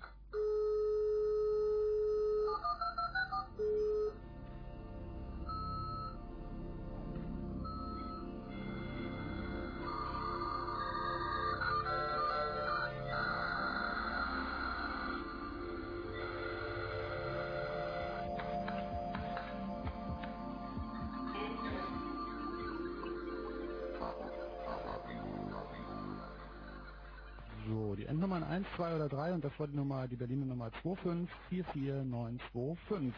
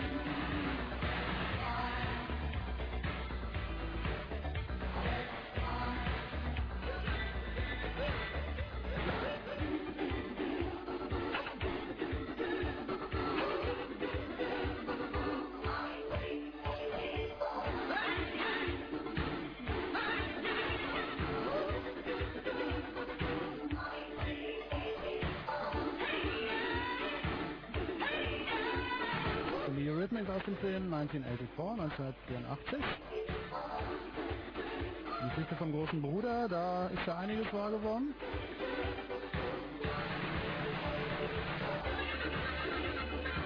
Natürlich nicht in dieser offensichtlichen Form, aber man betrachtet sein eigenes Leben ja auch selten von außen, so wie es ein Schriftsteller, der eine Geschichte erzählt, tun kann. Wir wollen gleich nach dem Kurzinfo mit euch telefonieren über den Science-Fiction-Reality-Check. Wenn ihr Science-Fiction-Romane kennt, wo ihr meint, das ist lange geschrieben worden, bevor es das gab, was da beschrieben wird, und jetzt gibt es das längst, dann ruft uns an nach dem Fritz Kurzinfo. Die Nummer ist 0331 für Potsdam 74 81 110. Ihr hört Chaos Radio, den Computer Blue Moon bei Fritz jeden letzten Mittwoch im Monat. Wenn Fritz im Raum Angermünde, dann 100,1. 23.30 Uhr. Kurzinfo. Hetze im brandenburgischen Dorf Gollwitz ist ein rechtsextremistisches Flugblatt aufgetaucht. Bei den Verfassern handelt es sich zum Teil um polizeibekannte Rechtsextremisten. Der Gollwitzer Gemeinderat hatte kürzlich beschlossen, keine jüdischen Zuwanderer aufzunehmen. Die Entscheidung wurde jedoch zurückgenommen. Einigung. Die USA und China haben heute ein Atomabkommen vereinbart. Beim Gipfeltreffen in Washington stimmte US-Präsident Clinton der Lieferung von ziviler amerikanischer Atomtechnik zu.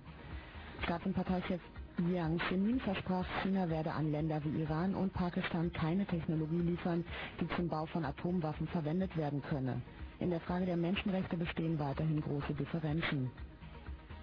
Entscheidung. Die UNO-Abrüstungskommission hat ihre Arbeit im Irak ausgesetzt. Zuvor hatte Irak alle US-amerikanischen Rüstungsinspektoren der Vereinten Nationen ausgewiesen. Einlenken. Die israelische Regierung hat sich heute zu einer Teilnahme an den Friedensgesprächen mit den Palästinensern bereit erklärt. Außenminister Levy soll am Wochenende in Washington mit dem palästinensischen Vertreter Abbas über einen Stopp des jüdischen Siedlungsbaus und die Übergabe weiterer Gebiete an die Palästinenser verhandeln. Proteste. Etwa 20.000 albanische Studenten haben heute in der Provinz Kosovo gegen das serbische Bildungsmonopol und für einen Unterricht in albanischer Sprache demonstriert. In mehreren Städten löste die Polizei die Kundgebungen auf. Wetter. Nachts kaum Niederschläge 3 bis minus 2 Grad, am Tage wolkig bis heiter und trocken 6 bis 9 Grad. Verkehr. B1 Potsdam Richtung Brandenburg in Geltow ist die Richtungsfahrbahn wegen Bauarbeiten gesperrt. Eine Umleitung ist ausgeschildert und B112 Lebus Richtung Manchenow zwischen dem Ortsausgang Podelzig und dem Bahnübergang Podelzig kommt es wegen Bauarbeiten zur Vollsperrung. Eine Umleitung ist ausgeschildert. Kerstin Kopp mit dem Fritz Kurzinfo. Fritz präsentiert. Putten on the Bridge. Putting on the bridge. Der Tournee von vier Bands aus vier Ländern aus einem Königreich, aus England. The Candy Skin. Aus Wales, Helen Love. aus Nordirland, Munich. aus Schottland. Eurostar Yatsura. Putten on the Bridge. Mittwoch, 5. November im Kulturhaus in Wittenberge. Donnerstag, 6. November im Friedrich-Wolf-Theater Eisenhüttenstadt. Freitag, 7. November in der Mehrzweckhalle in Mittelwalde. Samstag, 8. November im Blätthaus Cottbus. Sonntag, 9. November im Lindenpark Potsdam. Putten on the Bridge. Vier Bands. Das wenig Geld, Geld. Unterwegs in Brandenburg. Präsentiert von.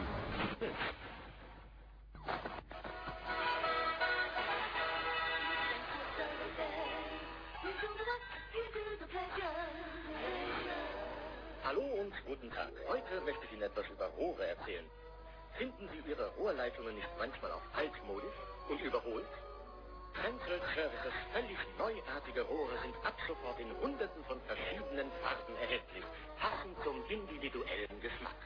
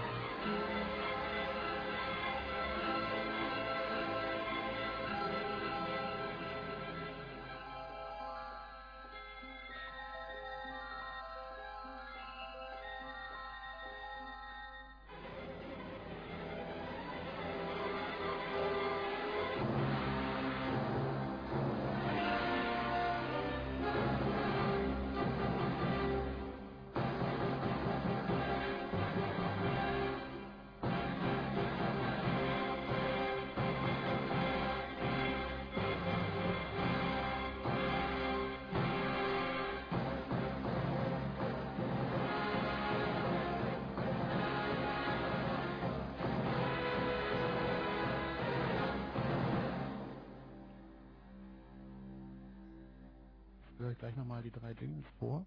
Das war natürlich Star Wars. Äh, wunderbare Filmmusik. Achso, ich habe den Stop nicht ausgemacht. Lass uns einfach weiterlaufen. Ähm, wer hat wie viel, wie viel Mal Star Wars gesehen von euch? Oh, ich habe nicht mitgezählt. Ich auch nicht. Du hast nicht mitgezählt, das heißt? Deutlich zweistellig. Deutlich zweistellig. War das nicht langweilig irgendwann? Nee. Sag mal deine Lieblingsstelle. Oh, habe ich keine spezielle. Welcher Part ist dein Favorit? Du meinst welche von den drei bisher erschienenen Teilen? Nee, ich meine welcher von den neun, die es untereinander geben soll. Ja klar, von 99 kommt der erste. Ähm, naja, der erste ist nach wie vor der, der klassische. Der zweite ist der beste, finde ich. Behaupten übrigens neuerdings auch immer mehr Leute, das wird Auch im, auch, im, auch im Remake, ganz klar. Also da bin ich jetzt nicht. Gibt denn in Star Wars irgendwas, was Realität geworden ist? Also am Laserschwert wird wohl noch gearbeitet werden eine Weile. Das kriegen die nicht hin. Ich habe neulich einen Hund gesehen, der sah aus wie ein Ewok, aber ansonsten. Wobei es gab auch diese Monchis, die gab es früher oder später? Obwohl, die gab es früher, ne? Die gab's früher. Ja, dann sind die wahrscheinlich eher nachempfunden. Ähm, gut, also äh, da finden wir keine An, äh, Anhaltspunkte für Sachen, die Wahrheit geworden sind. Wenn ihr Science-Fiction-Romane gelesen habt und glaubt, da gibt es einiges, was erst viel später wahr geworden ist, dann ruft uns an unter 0331 für Potsdam 74 81 110. Wer ist denn da? Hallo? Hallo? Hallo? Ah ja, dann nicht. So, wer ist hier? Hallo? Hallo? Ja, hallo, jetzt bin ich in der Sendung. Mhm. Ja. Ja, eigentlich hätte ich ein bisschen vorher uns werden müssen. Die Frage ist einfach die, was ist mit dem Studioschat heute Abend? Äh, der läuft. Ja, wo? Unter www.fritz.de slash speakers. Da bin ich drin über T-Online und nichts meldet sich. Ich bin jetzt über ähm, Fritz Style im Chat, aber nicht über Studio-Chat. Ähm, ich guck mal nach. Aber an sich läuft er, also ich habe ihn die ganze Zeit hier gehabt gerade.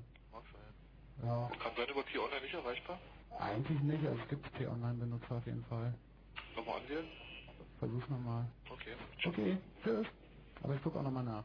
Äh, Science Fiction Reality Check. Hallo, wer ist da? Ja, jetzt Robert, hallo. Robert, hi. Ja, und zwar habe ich folgendes Problem. Ich überlege jetzt schon seit längerem, ob ich mir einen PC kaufe. Und jetzt habe ich das gehört, so mit Armbanduhren. So überlege ich, ob ich nicht noch ein bisschen warte. Und, und dir dann vielleicht eine Armbanduhr kaufst. Robert, mein Tipp, warte noch drei Jahre und kauf dir eine Armbanduhr. Kauf dir einen Pilot. Was soll ich machen? Was meint ihr? Die Frage ist doch, was du, was du machen möchtest. Ja, ich möchte halt ein bisschen arbeiten mit dem PC und Ja, dann kauf dir einen PC. Robert, die Frage ist doch nicht ernst gemeint, oder? nee, eigentlich nicht, aber Glaube ich auch. das ganz toll an, was erzählt. Ja. Robert, danke. Ja, Ja, ciao Robert. So, dann reden wir halt weiter. Ähm, das ist von, was sind denn von euch die Lieblings-Science-Fiction-Romane? Gibt es Favoriten bei jedem Einzelnen? Autoren gibt's schon mal Gibson und Neil Stevenson, um da mal die aktuellen, meine aktuellen Favoriten zu nennen. Snow Crash ist ganz groß. Snow Crash natürlich. Und da sind halt auch unheimlich viele Gadgets drin. Diamond Age ist bei mir eigentlich Ja. sogar noch vor Snow Crash. Und da sind auch äh, so ganz viel im Bereich Nanotechnologie, was wir jetzt auch äh, so langsam kriegen. Ja, ich glaube, da, da sind auch die meisten Sachen drin, von denen man sich vorstellen kann, dass Ja. sie in relativ kurzer Zeit realisiert werden. Na, Gibson hat ja selber gesagt über seine Romane, dass sie überhaupt nicht von der Zukunft handeln, sondern von der Gegenwart. Die Leute verstehen es nur als Zukunftsromane, weil, man, Naja. weil man die Gegenwart nie wirklich reflektiert, weil die, äh, die Re das gibt mir so, weil die äh, Realität, die man gerade hat, eigentlich immer die von vor zehn Jahren ist oder von vor Hm. fünf Jahren, weil man immer eine Weile braucht, bis man das alles reflektiert hat und das nimmt man dann als die Gegenwart. Aber eigentlich lebt man schon in der Zukunft, die Gibson beschreibt. Naja, obwohl Gibson beschreibt so ein paar, paar Gadgets, da hat er diesen, diesen, diesen äh, Faden, diesen ein Molekül dicken Faden, mit dem man jetzt alles durchschneiden kann, wenn man ihn so um sich herum schleudert. Äh, da werden wir schon noch ein bisschen brauchen, bis das kommt. Auf der anderen Seite, in, in Mirror Shadows gibt es halt reichlich Implantate, äh, die äh, jetzt die Kraft verstärken, die äh, irgendwie die Reaktionsgeschwindigkeit verstärken. Da gibt es reichlich Drogen, die dir äh, Eigenschaften verleihen, die du ohne diese Drogen nicht hättest und die dir zum Vorteil genügen sollen. Und da sind wir schon ziemlich an der an der Realität auch dran. So, also da wird auch massiv entwickelt und da wird auch einiges kommen, so im Blick auf Designerdrogen zum Beispiel, im Blick auf äh, Sehhilfen elektronischer Art, äh, Nachtsichtgeräte, die halt in, in Miniaturform dann auf der Nase sitzen und so weiter. Brauchen wir gar nicht in die Zukunft zu gucken, weil das sind ja auch die Dinge, die es nun tatsächlich gibt. Also gerade so technische Hilfen, davon haben wir, glaube ich, äh, schon am, am meisten tatsächlich das Land gesehen. Also ich schiele hier immer wieder auf diesen Pilot, weil der eben irgendwie so wunderbar die Vision von meinem äh, von meinem Lieblingsbuch, dem Anhalter, äh, beschreibt eben das Buch selber per Anhalter durch die Galaxis. Und auch eine andere Sache sehe ich im Anhalter durch die Galaxis, auch wenn das nicht so vorwegkommt, das ist eigentlich dieses Internet. Denn im, im Anhalter durch die Galaxis wird ja dieses Sub-Ether-Netzwerk beschrieben. Und äh, der Ford Prefect läuft die ganze Zeit mit seinem entsprechenden Receiver, Transceiver da äh, durch die Weltgeschichte und ist permanent an diesen Newsflow angeschlossen, der sich äh, durch die gesamte Galaxis oder beziehungsweise auch durch das ganze Universum ähm, hin, hindurchzieht. Und das, das, haben wir übrigens auch bei Star Trek in Form vom äh, Subraum, Subspace Messages. Ja, genau. Genau, genau. Und auch bei, bei wie ist das da? Naja, es gibt halt äh, sämtliche Nachrichten, die über große Entfernungen übertragen werden müssen, werden halt durch den Subraum übertragen und ja, so funktioniert das. Was ist der Subraum? naja, der Subraum ist halt irgendeine was die Abkürzung genau, das parallel das ist, äh, so. das ist der noch fehlende Judo-Trick, um Einstein auszutricksen, um irgendwie, das ist, ist natürlich wichtig, irgendwie mit Überlichtgeschwindigkeit zu kommunizieren und zu reisen, wo es allerdings momentan noch äh, nicht so richtig äh, naja, Ansätze Aber gibt. ja, Ansätze gibt es schon, äh, die würden auch funktionieren, nur halt nicht über große Entfernung und die Datenübertragung über den Quanteneffekt. Äh, jetzt seid ihr aber schon wieder bei Sachen, wo wir uns vorstellen könnten, dass die bald kommen. Ich meine, darüber unterhalten wir uns ja immer ganz gerne, aber fokussieren wir doch mal lieber auf das, was wir haben. Ja, also ich denke, dieser Palm Pilot, ich weiß nicht, ob ihr, ob ihr den kennt, das ist dieses äh, kleine Gerät, was ähm, im Prinzip der Nachfolger von Newton ist, also irgendwie jetzt auch langsam das verspricht, was der Newton, äh, das hält, was der Newton immer versprochen hat, also ein Gerät, was man immer dabei hat, was man relativ einfach bedienen kann und was eigentlich das Endterminal für alles ist. Also mit diesem Gerät kann man E-Mail machen, mit diesem Gerät kann man halt aktiv am Internet teilnehmen, wie eben auch mit einem PC. Und es ist vor allem auch das elektronische Buch, was ja dieses Buch per Anhalter durch die Galaxis, was ja im Buch, was so heißt, ein, ein eigenes äh, digitales Buch ist, was das gesamte Wissen des, des Internets enthält. Ich weiß auch, dass Douglas Adams da äh, aktiv dran arbeitet, auch wirklich diesen Anhalter zu entstehen zu lassen. Es gibt auch eine entsprechende Website, können wir mal über den Ticker auch nochmal rüberschicken, ähm, dass eben diese dass eben dieses Gerät per Analyse Galaxis auch tatsächlich wirkliche Realität ist, also auch mit dem gleichen Namen. Aber im Prinzip ist dieses Gerät bereits schon erfunden worden. Und das Internet ist eben dieses, dieses passende Netz. Und ich habe es eigentlich, ähm, korrigiert mich, aber ich habe immer den Eindruck gehabt, dass so ein Netz und diese globale Kommunikation, die ja für uns heute, zumindest in, in, in, der Diskussion, immer die reale Instanz von Virtual Reality ist, von Cyberspace ist, in dem wir uns befinden, dass das äh, gar nicht so sehr vorhergesehen worden ist. Oder? Ja, würde ich eigentlich auch fast denken. Aber. Also von den Experten ist es äh, definitiv nicht vorausgesehen worden. Es gibt so diese, äh, äh, da war die Bestürzung groß, als äh, das Web und das Internet explodierte, bei den Experten zumindest. Da ging der, der Spruch äh, rum, if, if we couldn't predict the web, uh, what are we good for? Ähm, Wer hat das gesagt? Ähm, oh, äh, das muss äh, irgendeiner von den großen Consultern, Price äh, Waterhouse, also die ganzen großen, teuren Firmen, äh, die man sich leistet, um die Zukunft vorherzusagen, äh, haben da äh, kläglich versagt.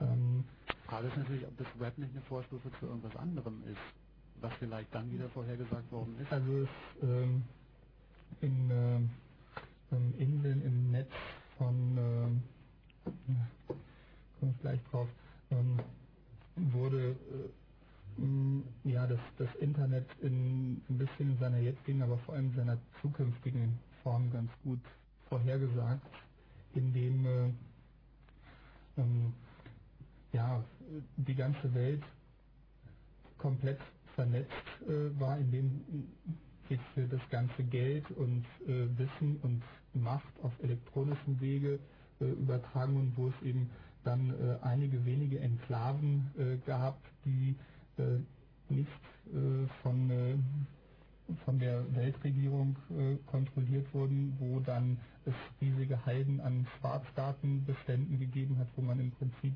verbotenes Wissen äh, gehortet hat, äh, wo man dann gegen, gegen Geld praktisch äh, jedes beliebige Wissen dann äh, erwerben konnte. Äh, egal ob äh, über Waffen oder irgendwelche äh, persönlichen äh, Daten, Lebensläufe. Ja, ja. Und äh, so ein bisschen geht es ja, äh, also wir bewegen uns natürlich deutlich in die Richtung, wenn man sich äh, anguckt, was bereits äh, jetzt an äh, Daten nur im Internet allein verfügbar ist, äh, man sich kleine Tools äh, zusammenbauen, wo man beispielsweise eine Telefonnummer äh, eingibt und äh, dann durch Kombination äh, von mehreren äh, Suchanfragen äh, Adresse und äh, Wohnort mit, mit Landkarte rausgeschmissen kriegt. Und das wird sicherlich äh, weiter äh, gehen, sodass man mit einer einfachen Kombination von Werkzeugen, von, von Suchwerkzeugen irgendwann praktisch alles, was im Netz verfügbar ist, kombinieren und, und äh, wird abfragen können. Gibt es jemanden, der elektronische Bücher vorhergesagt hat? Gibt es zum Thema Buch oder Lesen irgendwas, was jetzt über den Anhalter äh, durch die Galaxis hinausgeht?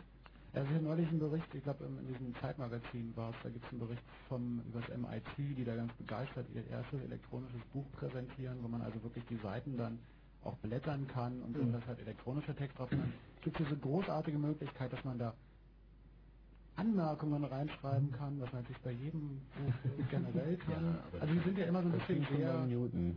Ja gut, und das ist ja vor allem, also das MIT ist ja doch äh, nicht nur für streckenweise sehr witzige und auch großartige Entdeckungen oder Forschungsergebnisse bekannt, sondern auch dafür, dass die ja sehr zukunftshörig sind. Also sie finden ja alles, was sie machen, ganz großartig und wichtig. Und der Kühlschrank, der weiß, was ich, ähm, was ich irgendwann, was, dass ich Milch brauche und dann meinem Auto sagt, dass er es äh, an den an Edeka oder an welchen Laden auch immer beamt und ähm, mir dann praktisch im Supermarkt gleich die Sachen praktisch in den Einkaufskorb tut und so eine Geschichten, das entwickeln die ja alles. Ähm, wie wie sieht es denn aus mit diesem privaten Bereich in der Science-Fiction-Literatur? Wird der überhaupt behandelt oder geht es da immer nur ums Weltall und um die Reisen? Ähm, Aber man muss sagen, dass äh, generell der Cyberpunk so das äh, Genre, was äh, ich sag mal in den letzten zehn Jahren an, an großer Bedeutung in der Science Fiction gewonnen hat, was das private Leben angeht, eigentlich eher düster, äh, düstere Prognosen macht, dass äh, das Leben für den Einzelnen härter wird, der Überlebenskampf äh, härter, die Tricks äh, gemeiner, ähm, die äh, Wirtschaft einflussreicher und ja, die Katastrophen größer. Das, und die staatliche Kontrolle allumfassender wird. Ja, aber äh, zu dem privaten Bereich zurück, da gibt es doch reichlich Geschichten, die jetzt beschreiben Häuser, die sich selbst konfigurieren, die äh, alles überwachen, die, äh, die also ja, wir begrüßen jetzt ja, zum, äh, zum Beispiel in äh, äh den Roboterbüchern ja. da äh, ja, gibt das da reichlich von. Es gibt aber noch auch so, Solaris zum Beispiel leben äh, ähm, ja, leben die Roboter beziehungsweise einige wenige Menschen äh, pro, pro, Person ungefähr gibt es 100 Quadratkilometer Platz und äh, das alles wird äh, mit Maschinen und Robotern äh, äh, betrieben. Mhm. Äh, dann gibt es auch, aber diese, mir fällt dieser Film nicht an. Es gibt so einen Film, wo diese Hausroboter und Hausmaschinen durchdrehen weil irgendwo ein verrückter Professor irgendwelche Chips einbaut und die Dinger dann natürlich, also der lief auch neulich wieder im Fernsehen, aber mit Namen habe ich es immer nicht so. Äh, wo dann dieser dieser äh, Jäger da reingeht und diesen Hausroboter dann erschießt, so der normalerweise eigentlich bügeln und spülen und solche Sachen machen soll. Und da gibt es also, denke ich, viele Visionen in der Richtung, dass die Dinger dann abdrehen und verrückt werden und üble Dinge. Ja, Blade Runner. Letztendlich Blade, Blade Runner, ja, ja. ja also die, die, die, Weil Blade Runner hieß, hieß ja ursprünglich, wie war das noch, Why... Äh, du Robert, äh, du Android, Android auf, auf Electric Sheep. Mhm. Genau, die Frage, ob sie eben genauso die, die eigene Traumwelt äh, entwickeln, wie, wie das eben die Menschen auch tun. Ruft uns an, wenn ihr Science-Fiction-Romane gelesen habt, von denen ihr meint, dass es einiges bewahrheitet hat oder vielleicht bewahrheiten wird. Kann ja auch sein, dass ihr sagt, ich habe gerade dies und das Buch gelesen und das passiert garantiert, das ist so glaubwürdig, dass ich mir das vorstellen kann. Ihr kennt die Nummer wahrscheinlich alle. Die Fritz Hotline ist geschaltet. 0331 für Potsdam 74 81 110. Und hier kommt Musik aus einem Film, der eher ins Fantastische fällt wahrscheinlich. Äh, Spawn, nämlich läuft euch diese oder nächste Woche an. Ich habe Ausschnitte gesehen, die sind äh, sehen eher. Was sagst du, super? Diese Woche habe ich gesagt. Nicht Ah, so. Ich fand sie nicht so gut. Ich habe äh, Ausschnitte gesehen und fand sie auch doof. Die Comics fand ich aber auch schon doof. Aber der Soundtrack ist gut.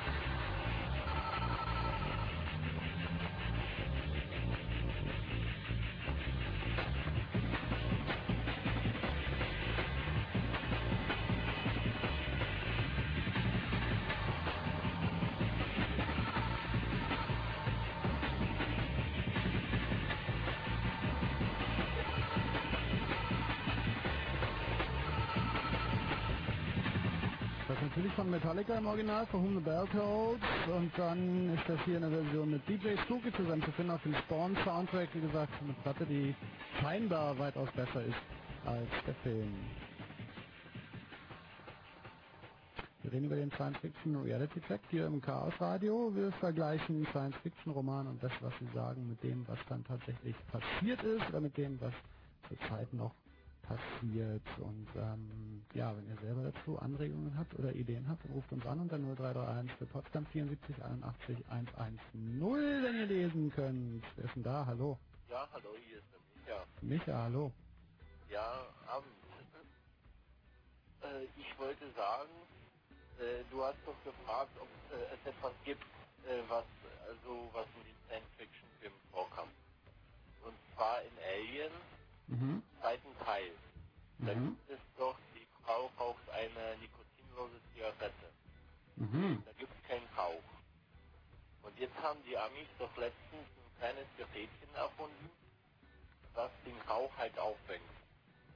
Insofern sind wir da dicht dran, das stimmt. Also das, das könnte ein Vorläufer von der nikotinlosen Zigarette sein, denke ich. Du meinst ni nikotinlos oder rauchlos? Naja, die, äh, im Buch stand es halt nikotinlos, aber im Film kam da halt kein Rauch auch raus. Ja, man hätte das anders schlecht darstellen können. Also wie visualisiert man, dass da kein Nikotin dran ist? Insofern. Naja, es sind schon zwei verschiedene Sachen. Also, ähm, Aber ist schon ein gutes Beispiel. Ja, stimmt. Finde ich, finde ich also eigentlich auch. ist es nicht so, dass äh, wenn man diesen normalen Pfeifenfilter, du weißt schon, Dr. Per Junior nimmt, geht da nicht äh, das Nikotin bei verloren?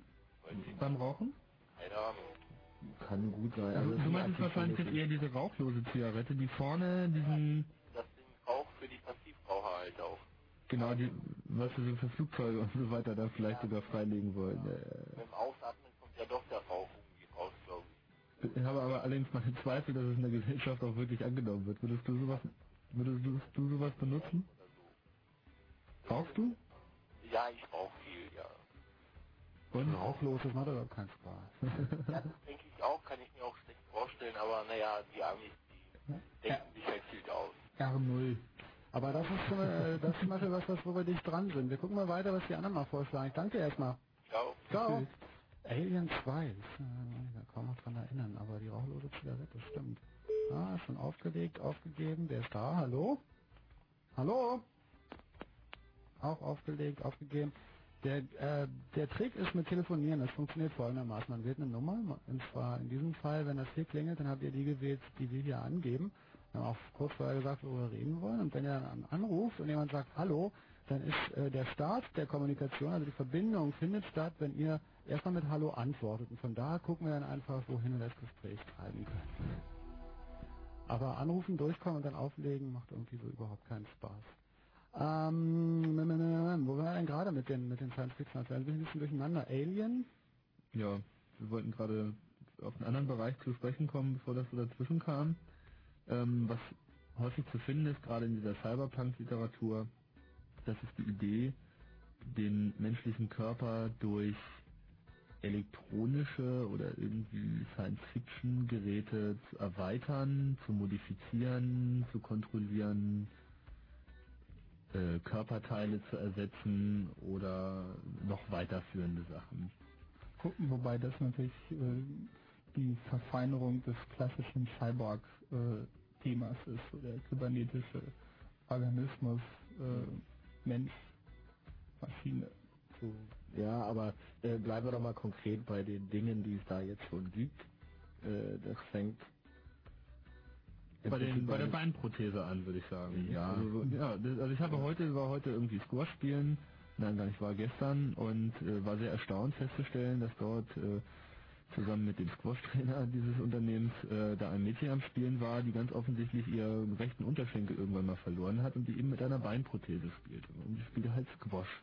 Wer schon mal Squash gespielt hat, weiß, dass das irgendwie doch eine ziemlich heftige Sportart ist, die gerade so besonders in die Knie geht. Und ich musste halt irgendwie zweimal drüber nachdenken, was ich da gerade sehe, dass es eben möglich ist, einem Menschen einen kompletten Körperteil zu ersetzen, der auch noch äh, so äh, in, in seinem Grenzbereich eingesetzt wird. Ja, oder darüber hinaus, wie zum Beispiel jetzt äh, Nachtsichtgeräte, was wir vorhin schon hatten, Hörgeräte, äh, in, in welcher Hinsicht auch immer, einmal für Hörgeschädigte, wo jetzt zum Beispiel äh, äh, die Schallsignale elektronisch auf den äh, Wangenknochen gegeben wird und der Hörgeschädigte dann lernt, damit äh, äh, diese Signale umzusetzen in tatsächliche akustische Wahrnehmung als solches und so etwas. Gibt es noch Beispiele von euch? Wer ist denn da? Hallo? Hallo Andreas hier. Hi, guck mal, jemand, der, der schon mal gut anfängt. Hallo Andreas. Hallo, ja, ähm, bevor Steini das wieder vermasselt. Also ähm, es gibt bereits Neuroimplantate und zwar auf dem Bereich der Hör- und ähm, der Sehersatzorgane. Und zwar ähm, ein kleines Gerät, das hinterm Ohr implantiert wird und ähm, das ein Mikrofon enthält und einen kleinen Signalprozessor. Das heißt, der ist außerhalb, das wird außerhalb processed. Und da wird das Sprachsignal in Frequenzbänder zerlegt und dann wird pro Frequenzband eine Elektrode angeregt und die ist an den Hörnerv angeschlossen. Und damit können Leute hören, deren ähm, komplettes Innenohr zerstört ist, wo bloß noch der Hörnerv übrig ist. Genau dasselbe gibt es mittlerweile auch schon für die Augen. Also ein CCD-Chip, der auf den Augenhintergrund angebracht wird und wo dann direkt der Sehnerv gereizt wird. Andreas, was machst du beruflich? Ähm, Chaos. Das ist Andreas, Johnny. Ja. Warum bist du eigentlich um vier heute? Äh, bin verhindert. ich bin verhindert, ich muss Radio hören. Hm. Andreas, noch ein paar Beispiele von dir? Ähm, ja, es gibt einen Künstler, dessen Name mir leider entfallen ist. Dale Ark meinst du wahrscheinlich. Genau, der, der Ja, äh, mit künstlichen Gliedmaßen rumrennt, die er dann über ähm, auch wieder seine äh, Motorik ähm, steuert, also ein dritter Arm, der an seinen zweiten Arm angeschlossen ist und voll, vollständig unabhängig davon agieren kann. Ja, Andreas, bevor du da? Äh, Andreas, bevor du da jetzt. Scheiße erzählt, der steuert den mit dem Oberschenkel. Nicht. Doch, der Ja, steuert den richtig, mit, mit. Sensoren am Also ich Oberschenkel. ich habe den Typen mal gesehen, der ist wirklich unglaublich. Der hat übrigens auch eine interessante Homepage auf dem Internet. Stell Ark heißt der, der ist mittlerweile, keine Ahnung, 50 nehme ich mal an. Und der Typ ist einfach wahnsinnig. Also irgendwie als erste Mal hat er auf sich aufmerksam gemacht, irgendwie in Tokio, da hat er sich im Hafen mit einem Fleischhaken irgendwie an so einem Schiffsmast aufgehängt und da irgendwie stundenlang rumgehangen. Und äh, in der Zukunft hat er halt dann, äh, also in, in der weiteren Zeit hat er dann zunehmend angefangen, sich zu elektronisieren. Und das Beeindruckendste ist eben dieser Arm. Das ist ein zweiter, kompletter äh, äh, Roboterarm, der äh, an seinem rechten Unterarm parallel zu seinem eigentlichen Unterarm angebracht ist und der eben auch so filigrane Finger hat. Äh, dazu sind an seinem ganzen Körper Elektroden äh, verteilt, die entweder äh, seine Muskeln stimulieren durch das äh, Abgeben von kleinen Stromstößen oder eben die, die, äh, den, die Tonik des, des Muskels messen können.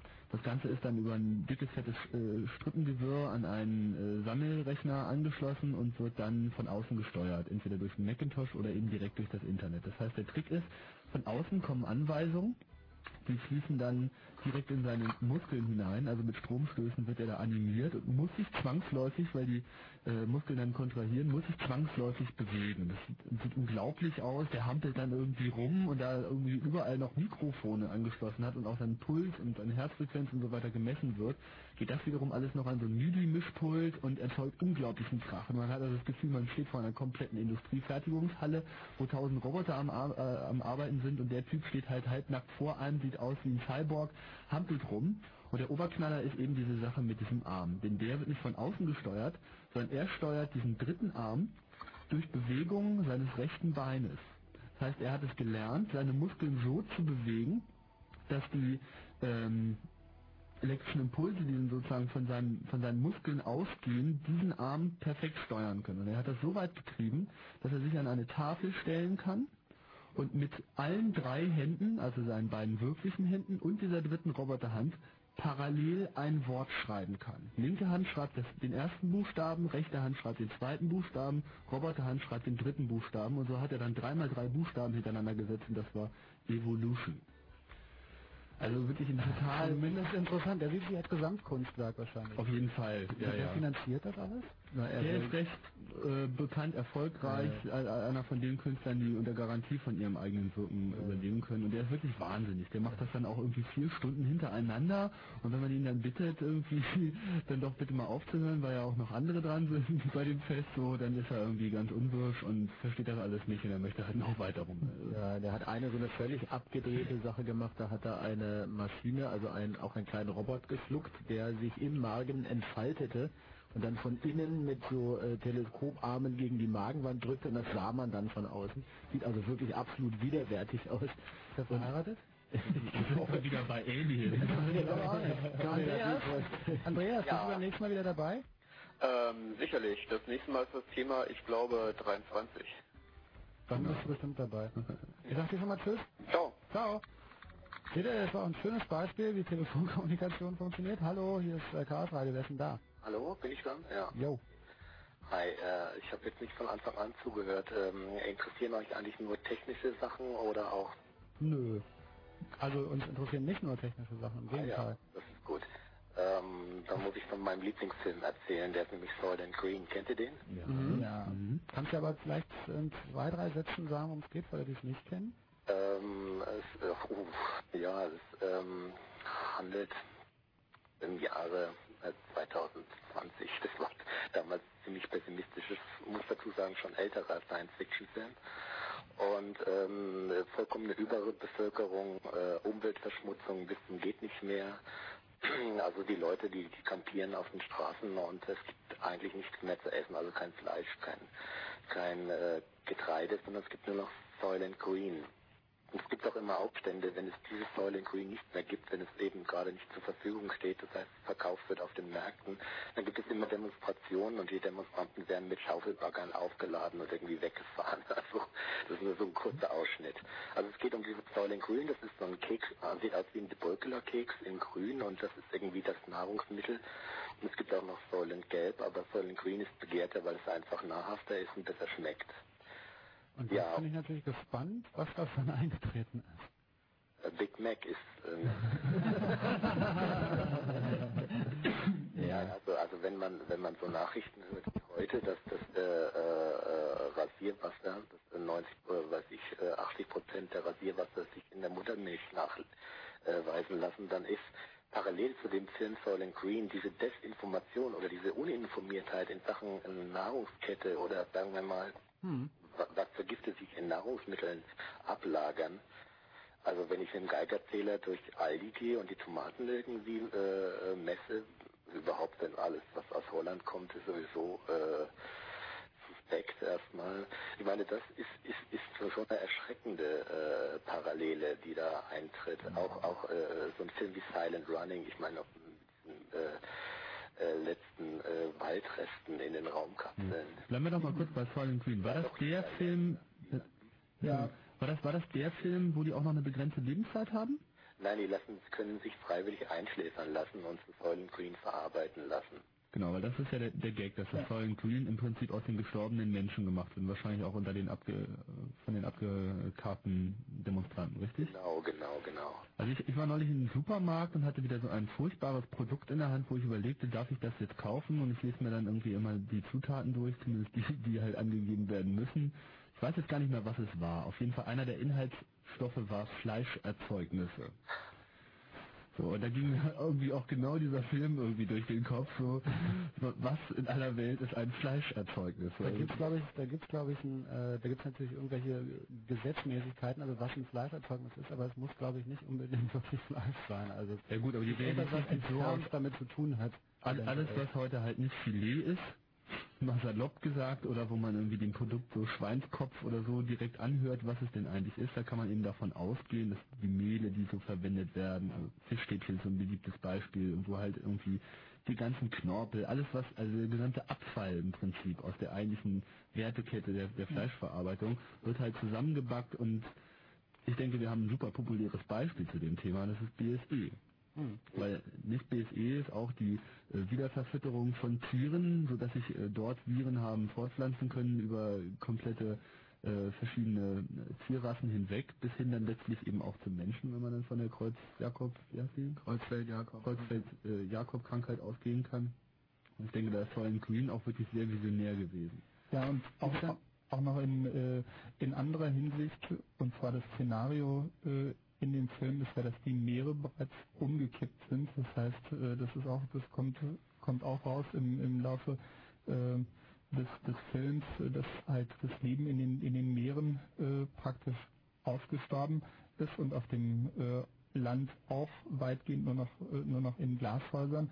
Und äh, dieser Film ist glaube ich, 20 Jahre bevor die Diskussion über das Ozonloch äh, begonnen hat, gemacht worden. Und das Szenario ist ja, wenn die Ozonschicht äh, ähm, entsprechend schwer geschädigt ist, dass ja durch die UV-Strahlen die obersten zwei, drei Meter der Meere, das, das gesamte Plankton äh, geschädigt würde. Und das ist quasi das das Ozonloch-Szenario letztendlich, was in, äh, in diesem Film äh, zu einer sehr frühen Zeit. Äh, von, von wann ist denn der Film? Aus den 60ern, ne? Ja.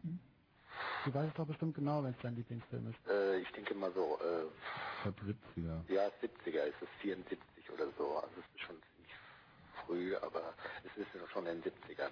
Verstehe. Ähm, ja, guter Tipp. Ähm, da Ja, wäre auch Ahnung, was, was ganz wichtig ist, ja. Nämlich? Was anderes. Äh, zum Beispiel auch, wie man eben mit diesen Dem- Demonstranten dann umgeht, ja, dass man die eben dann äh, in so einem angespannten, in so einer angespannten Situation gar nicht lange fackelt, sondern wirklich einfach äh, äh, wegtransportiert und äh, das ist auch eine Sache, die die man auch äh, sich auch ganz gut vorstellen kann in einem Extremzustand, ja. Wobei das natürlich, da, da brauchte man natürlich auch nicht groß in die Zukunft gucken, ne? Nee. Und ich Mainzer Straße.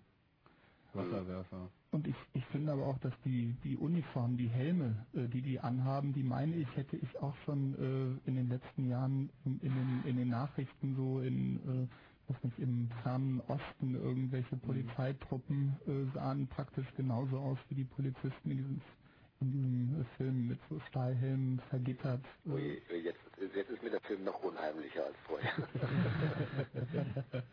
Gut. Okay, ich habe deinen Namen vorher nicht mitgekriegt. Der George war hier dran. George, okay. Danke dir. Bis dann, ciao. Ciao. Äh, das war George. Wer ist denn hier? Hallo? Guten Abend. Guten Abend. Dran, äh, Wie heißt Super, du? Radio leider machen, leiser machen, Moment. Jo.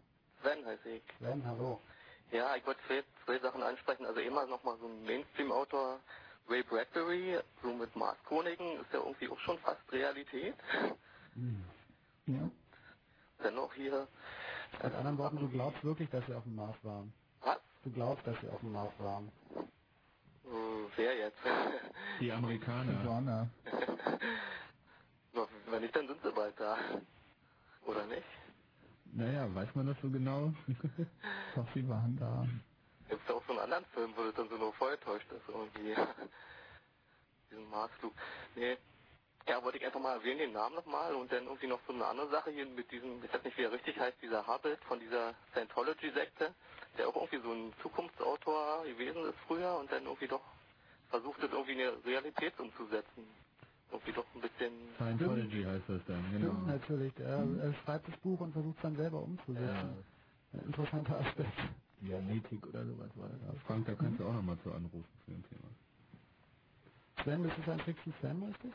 Oh, früher habe ich echt viel gelesen, also jetzt im Moment nicht mehr, nicht mehr so doll. Gibt es denn irgendwelche Sachen, ähm, äh, weiß ich nicht, wo, wo, die du gelesen hast, wo du gesagt hast, das wird nie passieren und das ist dann doch passiert? Wow, schwierige Frage. Ich könnte selber auch nicht beantworten. Toll. Hm, Mann. Überraschte mich aber. Nee, na, überhaupt so, diese ganze Raumfahrt in größerer Entfernung halte ich doch für sehr unwahrscheinlich. Immer noch. Immer noch. Also du glaubst nicht, dass wir den Menschen zum Mars kriegen? Ja, zum Mars schon, aber weiter weg denke ich mal nicht. Also irgendwie andere Galaxien oder irgendwie so. Ja, das wird schwierig. Ja, ich meine, gut, wir haben, das ist, das ist natürlich auch so ein Grundding bei Science Fiction, dass eigentlich zu dem Zeitpunkt, wo die Vision entsteht, durch den Schriftsteller oder den, sagen wir mal, den Autor, gilt ja auch für Filme, dass es eben möglichst viele Leute geben sollte, die daran nicht glauben, weil das macht ja dann eigentlich erst die Zukunftsvision aus. Und trotzdem wird eben die Realität immer wieder eingeholt. Und vor allem, da haben wir dieses schöne Ding mit dieser Self Fulfilling äh, Prophecy, mir fällt jetzt die Sache ein mit, mit Jules Verne und der Mondlandung. Also er, Jules Verne hat ja irgendwie auch den, den Flug eines Menschen auf einen anderen Planeten, der natürlich nicht wirklich ein Planet ist, der Mond beschrieben. Und äh, erstmal kam das. Ich weiß nicht, ob er selber gedacht hat, dass es so schnell passieren würde. Kann man drüber mutmaßen. Auf jeden Fall hat es halt stattgefunden und die Voraussagen, die er, ja, es sind ja keine Voraussagen, also die Beschreibungen dieses Mondfluges, die er gemacht hat, die sind noch sehr viel mehr Realität geworden, als äh, sich das vielleicht selber hätte ausmalen können, dass die Amerikaner ja dann auch nach diesem Buch gerichtet haben, was die Planung ähm, ihre, des, des ähm, Startplatzes. des, des Startplatzes oder vor allem des, Rückkehr, 11 äh, das, ne? des, des äh, Rückkehrortes äh, betrifft. Kannst du es vielleicht nochmal genauer Ja, das war ähm, Apollo 11 ist 1969 äh, fünf Kilometer von dem Punkt entfernt gelandet, den Jules Verne beschrieben hat. Das ist, das ist wahrscheinlich wirklich so, dass dann Wissenschaftler sich wiederum daran orientieren. Ja, ja. Es, es gibt ja auch dieses komische, dieses magische Datum, das Jahr 2000. Und äh, da hat man ja auch manchmal den Eindruck, dass die Leute sich eigentlich, dass, dass das so aus der gesamten Literatur und Filmwelt irgendwie, dass man deswegen da so, so, so hinarbeitet. Es gibt eine Menge wissenschaftlicher Projekte, die sollen zum Jahr 2000 fertig sein. Das ist dann so, das hat man sich selber gesagt. Aber ich meine, das ist halt Jahrtausendwende, da brauchst du auch keine einzigen Science Fiction, da hast du das trotzdem. Da bin ich schon, das ist, denke ich, ein anderes Ich habe ja noch nicht so viel erlebt. Das Ja, aber ich denke auch, dass das Jahr 2000 ist schon was Magisches, aber es gibt da glaube ich zwei Jahre. Da gibt es irgendwie das proletarische nächste Jahrtausend, das ist irgendwie 2000 und dann gibt es eben das für die eigentlichen Science-Fiction-Freunde und das ist äh, sicherlich 2001. So, wo ja das nächste Jahrtausend auch erst tatsächlich wirklich stattfindet. Sven, was ist denn der letzte Science-Fiction-Film, den du gesehen hast im Kino? Film? Hm? Oh, Science-Fiction-Film? Oh, überleg. Stargate ist schon eine Weile her, der kam gerade im Fernsehen. Äh, Man in Black? ja, richtig, den habe ich gesehen. Der war mal scheiße. Echt, ist ja einer der wenigen, der sagt, dass der scheiße ist. Ich habe ihn selber noch nicht gesehen. Ey, der war, nee, weiß ich nicht. Der. Gut, Sven, Ja, bis nächstes Mal. okay. Ciao. Tschüss. Danke dir. Wenn ihr noch Ideen habt oder wenn ihr noch sagt, das und das ist wahr geworden und äh, den Roman habe ich 20 Jahre vorher gelesen, dann seid ihr nicht nur ganz schön alt, sondern ihr könnt auch hier anrufen. 0331 für Potsdam 74 81 110.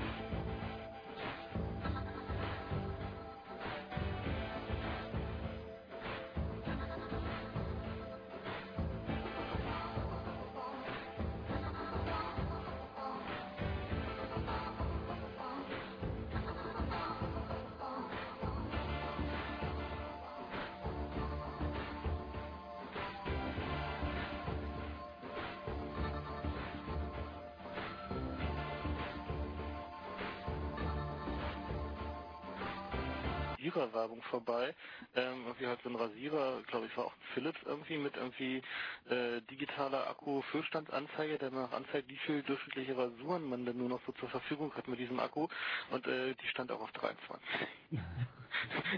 Verfolgt er dann auf Hat natürlich auch in den Bereich des Zufalls. Aber jetzt musst du noch mal ein bisschen kramen. Gab es da nicht neulich die Geschichte, dass sie tatsächlich etwas ausgerechnet haben und auf 42 kamen? Was war denn das bitte nochmal? Das weiß Andreas genau. Das war irgendwie irgendeine so dumme Universumskonstante. Ja, ja, genau, richtig.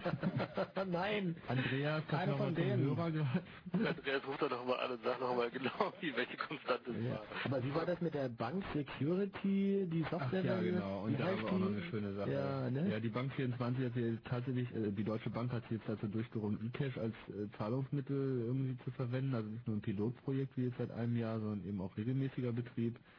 Und dazu haben sie noch ein super obskures Programm entwickelt, von dem keinem so klar ist, was das eigentlich tun soll. Angeblich soll es irgendwie deine digitale Brieftasche auf deinem PC vor Viren beschützen. Also super obskur. Das Programm heißt natürlich SEC23, was wir sich dabei gedacht haben. Und wa warum heißt die Bank 24 eigentlich Bank 24?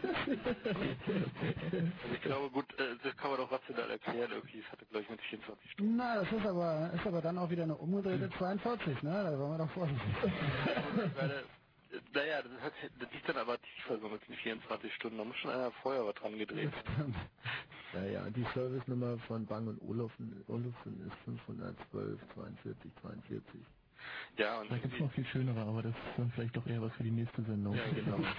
Aber es ist zumindest eine konkrete Wirkung eines Science Fiction auf die Realität und insofern natürlich überhaupt nicht wegzudiskutieren.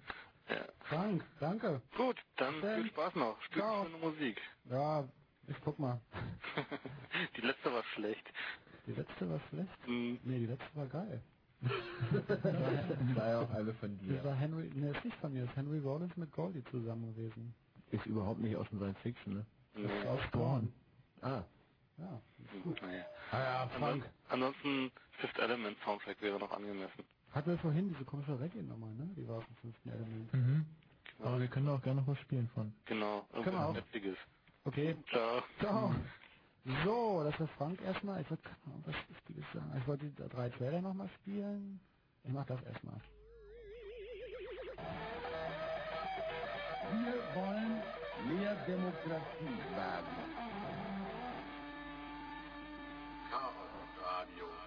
Das sind nämlich von Hörern eingeschickte Trailer. Dieser hier kommt von Christian Hoffmann und ihr könnt für einen davon wählen, äh, nämlich mit unserem Telefon-Voting. Die Nummer ist die Berliner Nummer 2544925. Ein paar Minuten habt ihr noch Zeit.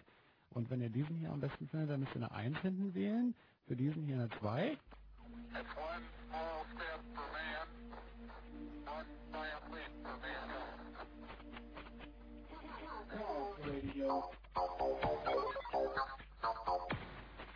Und für den hier eine 3.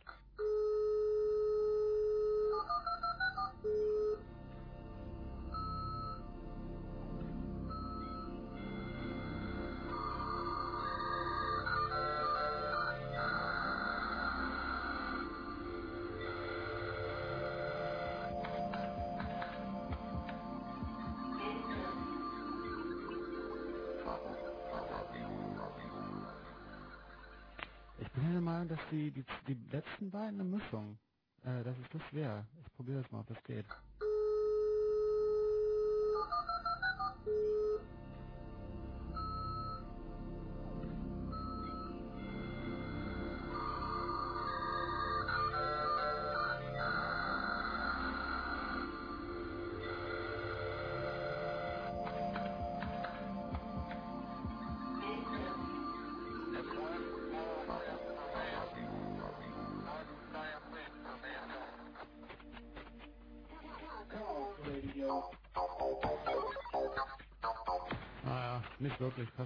Zusammen. Aber egal. Äh, ihr könnt noch anrufen 2544925 und dann die 1, 2 oder 3. Und wenn wir gerade über diese ganzen Zahlen geredet haben, wäre es vielleicht nicht ganz uninteressant, wenn äh, allen unwissenden Hörern jemand mal sagt, was mit der 42 und 23 auf sich hat. Möglichst nicht in 5 Minuten insgesamt, sondern in 2, 3 Sätzen.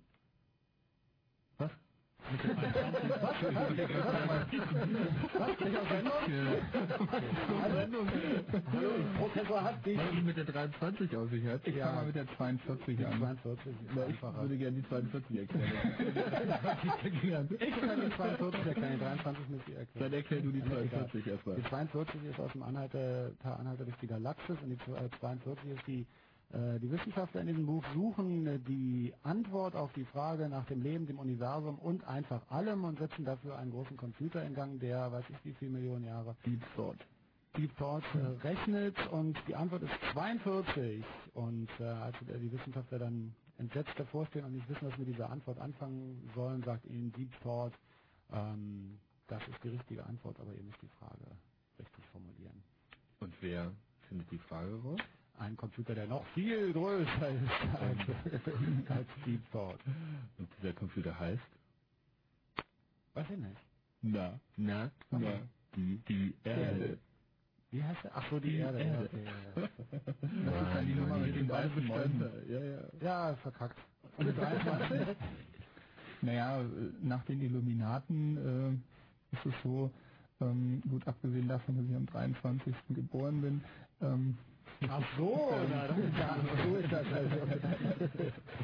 ähm, nein, 2, 3 und 5 sind natürlich auch die ersten äh, Primzahlen und am 23.05. sind äh, nun alle großen Anarchisten gestorben. Ähm, Angeblich. so angeblich, ja. Und äh, was gibt's noch? Also, Also eigentlich verbirgt sich dahinter das, das sogenannte Gesetz der Fünf. So, und ähm, das ist einfach die Theorie oder die Verschwörungstheorie, dass einfach alles sich in irgendeiner Form auf eine Fünf zurückführen lässt. Und das ist zunächst einmal eine Behauptung, die aber halt in diesem äh, in, in diesem Illuminatus-Buch und auch in dem damit verbundenen diskordianischen Glauben immer wieder hochgehalten wird. Und die 23 ist einfach eine weitere Zahl, die da eine besondere Rolle spielt, die aber immer wieder als solche auftaucht. Also fünf auch bei Machtstrukturen und fünf Leute kontrollieren fünf Leute, das Pentagon und so, da steckt die fünf drin und in der fünf steckt halt die zwei und die drei. Und deswegen die 23. Fünf Finger an jeder Hand und so eine Geschichten. Ah, da ist schon wieder keiner dran. Wunderbar. Ist hier jemand dran? Hallo? Hallo? Hi, wer bist denn du? Hier ist Holger, hallo. Holger, hallo. Ja, ich bin ein bisschen erstaunt, weil ich gar nicht bei euch in der Redaktion vor irgendwie gecheckt wurde. Ich höre doch nicht vor. Ja, also mir fiel auch noch was ein. Also erstmal fiel mir auf, dass die Leute alle nur Filme erwähnen und gar keine Bücher. Äh, ja, aber ich bin da auch nicht besser. Also und zwar der Film, den ich meine, ist Fahrenheit 451, den Mhm. es als Buch gibt. Auch schon Da gibt es ja da diese überdimensionalen Wandbildschirme. Diese Plasmabildschirme, also ich weiß nicht, ob es da auch schon Plasmabildschirme waren, aber die es halt jetzt irgendwie auch gibt. Flache Bildschirme. Ja, Stimmt. so, ja, die dann neben Wohnzimmer hängen. Und dann ist noch was, was es noch nicht gibt, aber sicherlich auch bald gibt. Das war, ja, als Kind, da bin ich total drauf abgefahren bei dieser supergeilen Science-Fiction-Serie, die es schon lange nicht mehr gab, im Mondbasis Ja, ja, ich hatte das Raumschiff da. Und da haben die, also abgesehen von diesen, diesen Schlafanzügen mit den einfarbigen Armen, woran man dann die einzelnen Figuren unterscheiden konnte, hatten die so kleine Funkgeräte, wo eben auch so Fernseher eingebaut waren. Und das wollte ich als Kind immer haben und mein Vater hat mir dann erklärt, dass es das nicht geben wird, solange ich noch lebe irgendwie. Das ist total traurig. Und naja, ich bin mir sicher, dass es das noch gibt, bevor ich selbst Kinder haben werde oder so. Also Wie, die haben also so eine Art Bildtelefon. ja, genau. Also so ein Handy, wo dann so ein, so ein, so ein Watchman oder so ein ganz kleiner Fernseher Ah. eingebaut wurde. Sache Ja, von... richtig. dass der andere jeweils zu sehen war, wo, wo eben keine Kamera lang geschwebt ist. Also das hätte man dann noch irgendwie so lösen müssen wahrscheinlich. Ein Prototyp Aber- vom portablen Bildtelefon wurde schon von Nokia auf der Messe gezeigt. Ja, eben. Aber ein schlechter. Die ersten Ansätze gibt es da irgendwie schon. Aber die fliegende Kamera fehlt noch. Fliegende Auge. Das Ja, ist dann das also eine Frage von zwei Jahren ungefähr, ne? Ja, genau. Und wenn es so ein Ding gibt, wirst du es dir kaufen? Ja, im Grunde ist es, muss man da ja auch immer nach dem Sinn fragen und klar, als Kind fand ich das irgendwie cool, aber das ist nun wirklich völlig sinnlos. Also wenn Nach jemand nee. Hero zu muss ich den noch, noch Holger, nach dem Sinn nicht, nach dem Preis muss man ja, Ich meine, komm, wenn das Ding ein Huni kostet, ist der Sinn doch völlig unwichtig, alles oder? ziemlich unwichtig, ja. Ja, Ja, bei Abschluss eines 10-Jahres-Vertrages mit einer Firma wird das dann wahrscheinlich auch nur 100 Mark kosten. Mal gucken. naja, abwarten. Und hier Soylent Green ist übrigens von 1971, weil Ah, Ah, danke. Der ist auch in Sachen 70er Jahre Ausstattung, also auch nochmal sehr empfehlenswert. Also das ist halt immer das Schönste, finde ich, an so alten Science-Fiction-Filmen, wenn man so die Zeit ablesen kann, also wie man sich damals die Zukunft vorgestellt hat und die dann im Grunde genauso aussieht, wie die Zeit wirklich war, nur eben noch ein bisschen futuristischer, aber Ich finde immer, mir geht's wirklich so mit den Gibson-Romanen, denn der, der ist ja der, einer der wenigen, der tatsächlich auch so äh, jugendliche Subkultur beschreibt und zum Beispiel ähm, so Clubs und Diskotheken wie die aussehen. Und da ist zum Beispiel so gerade als, als so Ende der 80er Techno anfing, in Mhm, ja. so diese Keller und, und weiß ich nicht, noch, noch drei Etagen tiefer runter ins Loch und äh, dann diese Ausstattung, die hat mich doch stark an Gibson erinnert. hm, Und die war ja einfach, die war ja eigentlich so natürlich gewachsen, weil man eben das genommen hat, was da war. Und das finde ich schon immer ziemlich Da abgefahren. gibt es auch noch ein Gadget, das Fahrrad, das sich wehrt, wenn es gestohlen werden möchte.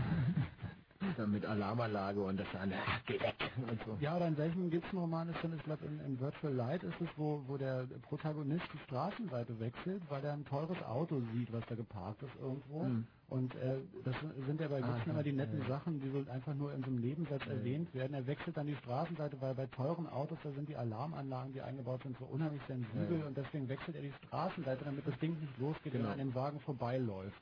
Und ich meine, sowas kennt man ja auch, dass irgendwo eine blöde Alarmanlage losgeht, weil es, weiß ich nicht, weil ein LKW durch die Straße Nur sind die Alarmanlagen da viel gefährlicher. Da kommt das ja auch mit dem Fahrrad drin vor, weil äh, Hm. die Protagonistin ist ja äh, Fahrraden, äh, Fahrradboote und äh, die passt da sehr gut drauf auf.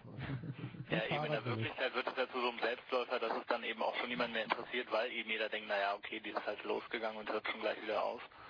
Und kein Mensch wird auf die Idee kommen, irgendwie aktiv zu werden, wenn er so eine Autoalarmanlage hört. Gehört sicherlich zu den sinnlosen Aber das führt dann wahrscheinlich tatsächlich zwangsläufig dafür, ist dazu, dass dieses Auto sich aktiv schützt und dich dann mit einem Strom, Stromschlag dahin streckt. Das werden wir, werden wir kriegen, bin ich fast Ja, das gab es auch schon bei James Bond, wo das Auto in die Luft fliegt und die Scheibe einschlägt. Das muss noch erfunden werden. Ich glaube, da gibt es Probleme mit dem TÜV. Können Sie das mal demonstrieren? Oh, nö. äh, Holger, Vielleicht danke. ja der Klar, ne? Schönen Abend euch noch. Ja, ciao. Lieber Holger, mit ein paar guten Hinweisen. Ich glaube, die A-Klasse, die kriegt das noch hin. Das ist wenn man zu stark in die Kurve geht. Hallo, Ja, hallo? wer ist denn da? Ja, Harting. Hartwing. Ja, Harting. Ha Hartwin. Ja. Ja. Ähm, ich wollte eigentlich fragen, ob, Or ob die, die Sache mit Orwell schon irgendwie mal beredet wurde, weil das ist dann ein Roman, ne? Ja, hatten wir Bisher haben wir ein bisschen drum gedrückt, aber wollten wir noch gerne machen. Ja, schaffen wir auch noch in den sieben Minuten. Super, Tim. Lügt doch nicht. So, jetzt kommt das Thema noch. Ansonsten will ich nicht, hatte ich noch zwei Sachen, und zwar den Golem ganz am Anfang. Das Mhm. war die Sache mit den, mit, mit den Prothesen, weil das war ja wohl die erste Idee gewesen, mal irgendwann das umzusetzen, dass das so mehr oder weniger ein mechanisches, mechanischer Mensch ist, auch wenn er aus Leben war. Mhm. Ja.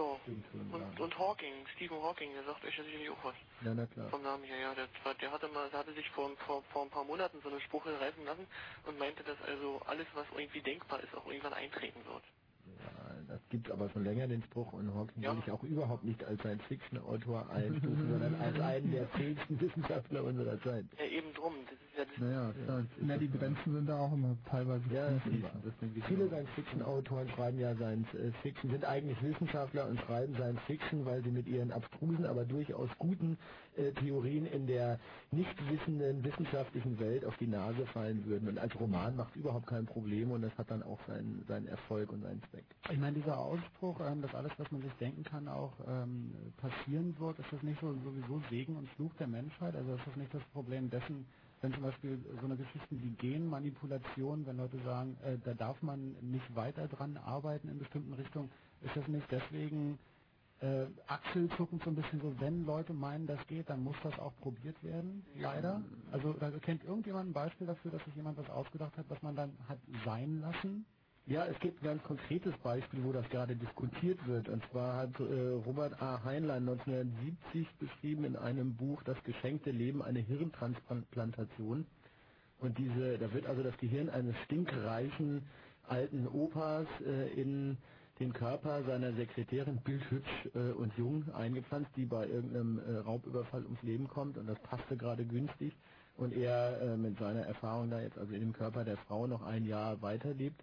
Und ganz konkret gibt es äh, jetzt äh, die wissenschaftliche äh, Diskussion darüber, dass das eigentlich technisch möglich ist, aber moralisch so verwerflich, dass man das also nicht tut. Da geht es nicht eher in, in, nicht um das Hirn, sondern um den gesamten Kopf. Also es gibt ja, ja, es gibt also die Diskussion darüber, dass es technisch möglich ist und auch bei Tieren schon versucht wurde, mit mäßigem Erfolg, also den Kopf komplett auf einen anderen Körper zu transplantieren und den Körper, Körper. naja, das macht ja nur keinen Unterschied. Denn der, der dann diesen Kopf dort drauf hat, der ist ja im Prinzip, also es ist ja nicht, nicht, nicht so rum, dass der Kopf dahin transplantiert wird, sondern dieses, dieses Wesen dann ist ja Okay. der, dem der Kopf gehört hat. Der Sitz der Seele ist natürlich dabei entscheidend, da hast du recht, ja. Nee, aber Orwell hatten wir ja und da war eben ganz am Anfang. Das- Deswegen, deswegen ja, weil äh, ich hatte irgendwo eine Statistik gelesen, wie viele Telefo Telefonate zum Beispiel ab abgehorcht wurden, die aus Deutschland raus irgendwo Ja, hingingen. äh, alle. Und ja eben, das Ja. ist oberhalb von 90 Prozent oder so. Und Hm, war habe ich aber andere Zahlen gelesen. ja, Ich gut. glaube, keiner Statistik, die du nicht selbst gefälscht hast. Ja, ja, Statistiken sind also, ein Problem. Also ich habe irgendwas von über 40 Prozent gelesen und echt fand ich das schon echt, echt recht haarsträubend. Ich weiß nicht, wie es heute ist, aber noch vor ein paar Jahren waren das alle ausnahmslos. Richtig, aber vor, vor, vor einem oder zwei Jahren oder sowas wurde es ja wohl äh, sogar gesetzlich äh, legitimiert, dass das alles Noch oben rein. irgendwie, das war ja wohl so. Ja, ich sag's ja vorhin, also kurz beim Soundtrack habe ich so einen Satz dazu gesagt und da ist natürlich immer das Problem, dass, dass, dass man, wenn man jetzt das Buch gelesen hat 1984 oder wenn man, wenn man den Film gesehen hat, den, den ich nicht kenne, ähm, dann stellt man, dann sagt man natürlich, wieso ist doch gar nicht so düster und ich arbeite ja nicht in einer großen Fabrik und bla und so weiter und so fort, aber man kann das natürlich alles abstrahieren und mal versuchen, irgendwie fünf, sechs Schritte von äh, der eigenen Umgebung wegzugehen und dann sind einige Sachen schon dicht da dran und äh, unter anderem dann auch wieder vielleicht durchs Internet. Das, das Thema hatten wir hier auch schon. Ja, und da sagen wir es sogar inklusive dieser Sache der, der Abhör, Abhörung der, der, also der Fernseher mit Rückkanal, so nach dem Motto. Mhm. Ja, ist ein zentrales Thema bei dem Ganzen. Und sagen wir es so, also ich meine, Bildtelefonie haben wir ja, es, es ist bekannt, dass Telefone auch im ausgeschalteten Zustand abgehorcht werden konnten. Das hatte der Staatssicherheitsdienst in der DDR mal irgendwie hingekriegt, dass die Telefone Ja. dann eben nicht ausgeschaltet waren, wenn Mhm. sie aufgelegt wurden, sodass die Räume abhörbar waren und äh, gut, die Sache mit dem Fernseher, ich weiß nicht, ähm, Kabelfernsehen, hatte das nicht irgendwo einen Rückkanal? Nee, noch nicht. Das aber ist da ein großes Problem, dass sie keinen haben. In Amerika gibt es also erfolgreiche Feldversuche, die das zeigen, dass das nicht so problematisch mehr ist. Na, ich weiß nicht, war das nicht irgendwie, dass die Telekom da auf die Art und Weise zumindest Einschaltquoten ermitteln konnte? In bestimmten Gebieten halt? Nee, das Kabelnetz kann das nicht. Und die hätten das halt gerne, weil sie dann problemlos darüber Internetanbindung machen können. Jetzt rüsten sie gerade die Kabelnetze auf, damit sie genau das können. Also der Rückkanal ist, ist sowieso geplant, aber der wird dann wahrscheinlich im Wesentlichen Internet heißen. Ich Aber wollte noch mal kurz eine andere Paranoia-Vorstellung noch, äh, noch hierzu. Wären natürlich die Handys, die natürlich in Wirklichkeit kleine Rechner sind, wo es zumindest theoretisch äh, man es äh, Softwareversionen geben könnte, äh, wo aus der Ferne äh, äh, das äh, über das Mobiltelefon abgehört werden kann, äh, was man eigentlich nur am Batterie- oder Stromverbrauch äh, zum Glück noch feststellen könnte, aber da die Dinger auch immer länger halten, äh, kommt sowas auch in den Bereich. Äh, Aber dazu hat schon mal jemand ein Virus da programmiert? Äh, Oder für die Telefonie, Telefonzellen oder sowas? Die haben ja wohl auch alle einen Modem drin. Äh, ja, die haben manche Kartentelefone. Ja. Ja, ein richtiges, ja, ein Modem. Gut, die übertragen auch Daten über dem, über dem Sprachband, also nicht wie ein normales Modem in dem Sprachband, sondern da drüber, weil die halt eine feste Leitung zu ihrer Vermittlungsstelle haben und da holen die ihre Software drüber. Da kommt man aber nicht so ohne weiteres ran. Ja, aber vielleicht nochmal auf das, was du eigentlich aufgeworfen hast, 1984, weil im Prinzip in Bezug auf unseren Titel äh, Reality Check ist ja dieses Buch auch von vornherein unterstelle ich mal als Realität, äh, Reality Check geplant gewesen, weil von 48 bis 84 ist halt äh, nicht so ein großer Sprung gewesen und es eben, ich erinnere mich noch ganz gut, als dann das Jahr dann kam und äh, viele dann es sich für nötig befanden, darüber zu diskutieren, ob denn das nun eingetreten ist oder nicht. Und die Politiker hatten dann irgendwie auch alle Hände voll zu tun, zu behaupten, nein, das wäre ja alles gar nicht so. Und äh, gut, ich persönlich sehe das ganz anders. Ich denke, dass wir diesem Überwachungsstaat, diesem Orwellschen Überwachungsstaat schon sehr, sehr nahe gekommen Ja, sind. 1984 halt schon, ist halt schon lange vorbei, ne? Genau, im Prinzip ist 1984 schon lange vorbei und auch schon 1984 gab es eben viel von dem, was da beschrieben ist, natürlich nicht in genau der gleichen Ausprägung, nicht, dass jeder irgendwie schon seinen Rückkanal hatte, aber aber ich, ich denke, da gibt es äh, weltweit doch erhebliche Unterschiede, was das angeht. Es gibt mit Sicherheit Regionen, wo es schlimmer ist als 1984 und äh, soweit ich weiß, war das ja auch äh, so die Erfahrungen aus äh, Stalinismus und Faschismus, äh, die er da äh, ein bisschen äh, weitergesponnen hat. Und wird doch gar nicht nur von Deutschland. Letzten Endes Nee. hat aber Orwell nur von Nostradamus abgeschrieben. Ne? Jungs, schön, dass ihr langsam in Fahrt kommt. Es ist eine Minute vor eins. Fertig, Johnny, nee, komm, Martin, ähm, Jetzt wohl gerade los, geht uns 20 Ich könnte noch ein bisschen bleiben. Martin freut sich, kann wieder nach Hause fahren. Bis vier habt ihr Zeit. Martin, ich danke dir erstmal. Okay, tschüssi, was? Bis dann, ciao. Das war's ja nicht schon wieder mit Chaos Radio. So schnell kann die Zeit vergehen. wir müssen Ähm, uns noch auf das Voting stürzen. ach so, das Voting noch schnell. Ja, Ja, ganz dran? kurz, also äh, es gibt irgendwie keinen klaren Gewinner, irgendwie mit einem winzigen äh, Unterschied haben irgendwie alle drei praktisch die gleiche Anzahl an Stimmen erhalten. Ähm, ja. Also, Tatsächlich? Ja, 33,3 Periode Prozent sozusagen, ja. Aber dir steht nicht ja nach. Stimmen das Voting. Wie war die Beteiligung? Gut? Ja, war okay. War okay. Ah, ja. Fünfstellig? Wir werden das, Knapp, aus, aber- wir werden das auswerten. Okay, ich gebe euch jetzt hier nochmal die drei Trailer hintereinander und äh, im nächsten Chaos Radio sind die natürlich wieder dabei. Ähm, das war's mit dem Chaos Computer Club mit Johnny und mit dem Chaos Radio, die Computerblumen bei Fritz. Jeden letzten Mittwoch im Monat. Nächste Woche ist das Thema die 23. Tschüss, danke fürs Zuhören und viel Spaß mit Martin und Tschüss. dem Night Flight. Ciao. Tschüss. Ciao. Ciao. Ciao. Ciao. Ciao. Ciao. Wir wollen mehr Demokratie wagen. Radio. It's one small step for man, one giant leap for mankind.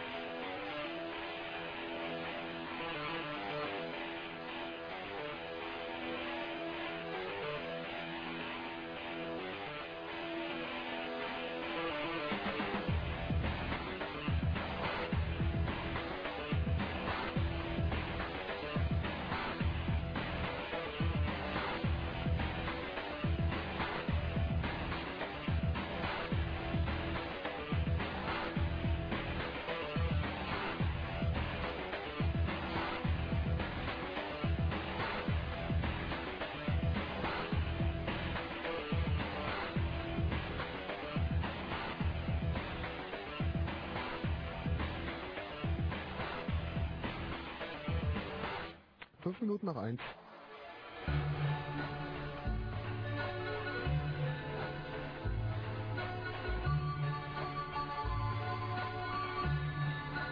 Night Flight.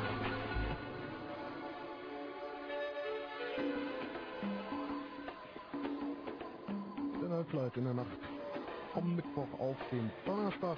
Wir haben den 30. Oktober. Morgens um vier, wie Johnny schon richtig bemerkte, Martin Petersdorf. Guten Abend.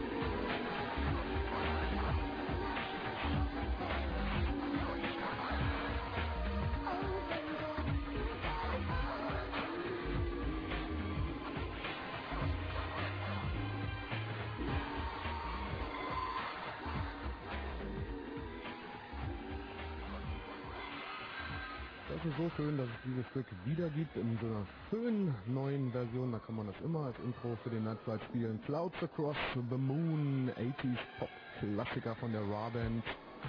In dieser Version aus Japan stammt Yoshinori Shunahara war das. Clouds Across the Moon gibt's jetzt auch auf Yoshinori Shunaharas Apple Crossover. Ganz offiziell bei uns in Deutschland. Bisher ja nur als Japan-Import seit einigen Wochen aber auch.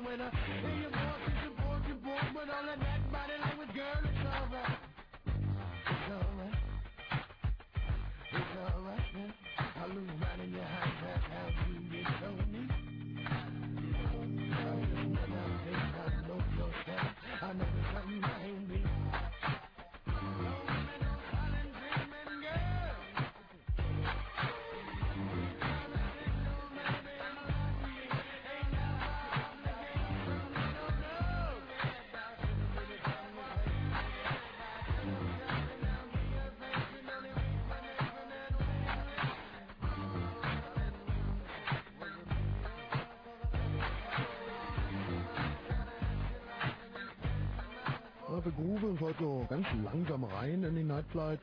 Nachher gibt es natürlich noch ein bisschen Gitarren-Pop und kleine Geburtstagsrunde. Aber erstmal, damit wir gut reinrutschen, wenig Oldschool-Style, obwohl es ähm, eine neue Platte ist, Latirics aus Amerika. Die haben in diesem Jahr ihr Debütalbum veröffentlicht. Jetzt gibt es nochmal so eine Remix-EP mit einigen Sachen und aus dieser Remix-EP von Latirics haben wir das Stück Lady Don't Techno gehört. Don't Techno schreibt sich in dem Falle dann Tech, T-E-K und dann N-O. Die No produziert hat das Ganze DJ Shadow, der ja zurzeit auch gerade eine sehr, sehr schöne eigene neue Single draußen hat, High Noon. Und erschienen ist das auch beim DJ Shadow Label Soul Sites in Kalifornien.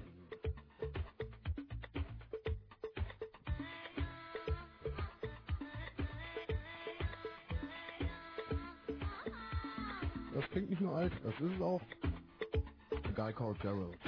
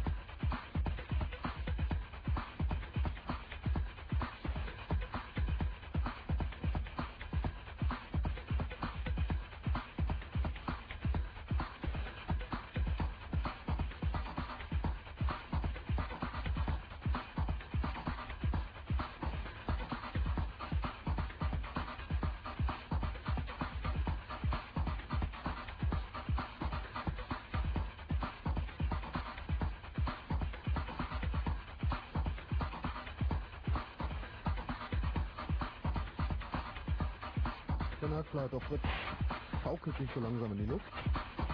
Guy Called Gerald mit Voodoo Ray, ein altes Stück aus dem Summer of Love, so 88, 89.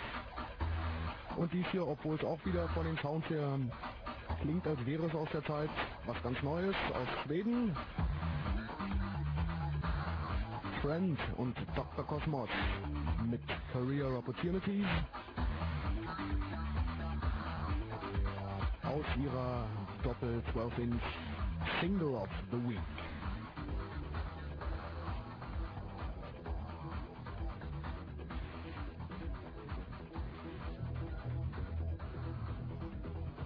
Bis zum Fritz.info Neues von Saint-Etienne, beziehungsweise der Träger, der Tonträger, von dem dieses Stück stammt, ist neu, nämlich ein neues Album. Continental erschien bislang leider nur in Japan. Aber das Stück ist wenigstens bekannt ist, weil es gab es auch schon mal auf einem Sampler. Stormtrooper and Drag. Saint-Etienne.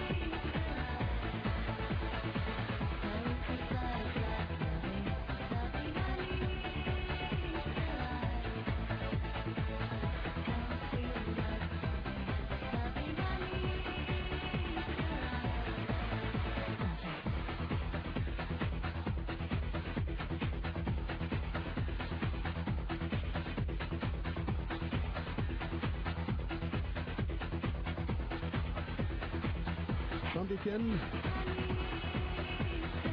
mit der Gary Newman Nummer Stormtrooper in Drag in dieser Version zu finden auf dem neuen Saint-Etienne Album Continental. 1.30 Uhr, halb zwei. Kurzinfo. Einigung. Die USA und China haben ein Atomabkommen vereinbart. Beim Gipfeltreffen in Washington stimmte US-Präsident Clinton der Lieferung von ziviler amerikanischer Atomtechnik zu. In der Frage der Menschenrechte bestehen weiterhin große Differenzen. Reaktion. Der UNO-Sicherheitsrat hat die von, vom Irak angekündigte Ausweisung aller US-Militärinspektoren als inakzept, inakzeptabel bezeichnet und der Regierung in Bagdad mit ernsten Konsequenzen gedroht. Die UNO-Abrüstungskommission hat ihre Arbeit im Irak zunächst ausgesetzt. Bewilligung. Der Verteidigungsausschuss des Bundestages hat gegen die Stimmen von SPD und Bündnis Grünen dem Kauf von 180 Jagdflugzeugen des Typs Eurofighter zugestimmt. Der Gesamtpreis soll knapp 23 Milliarden Mark betragen. Brände. In Berlin-Mitte brannte es am Abend in einer Straße gleichzeitig an mehreren Stellen. Zwei Menschen erlitten Verletzungen.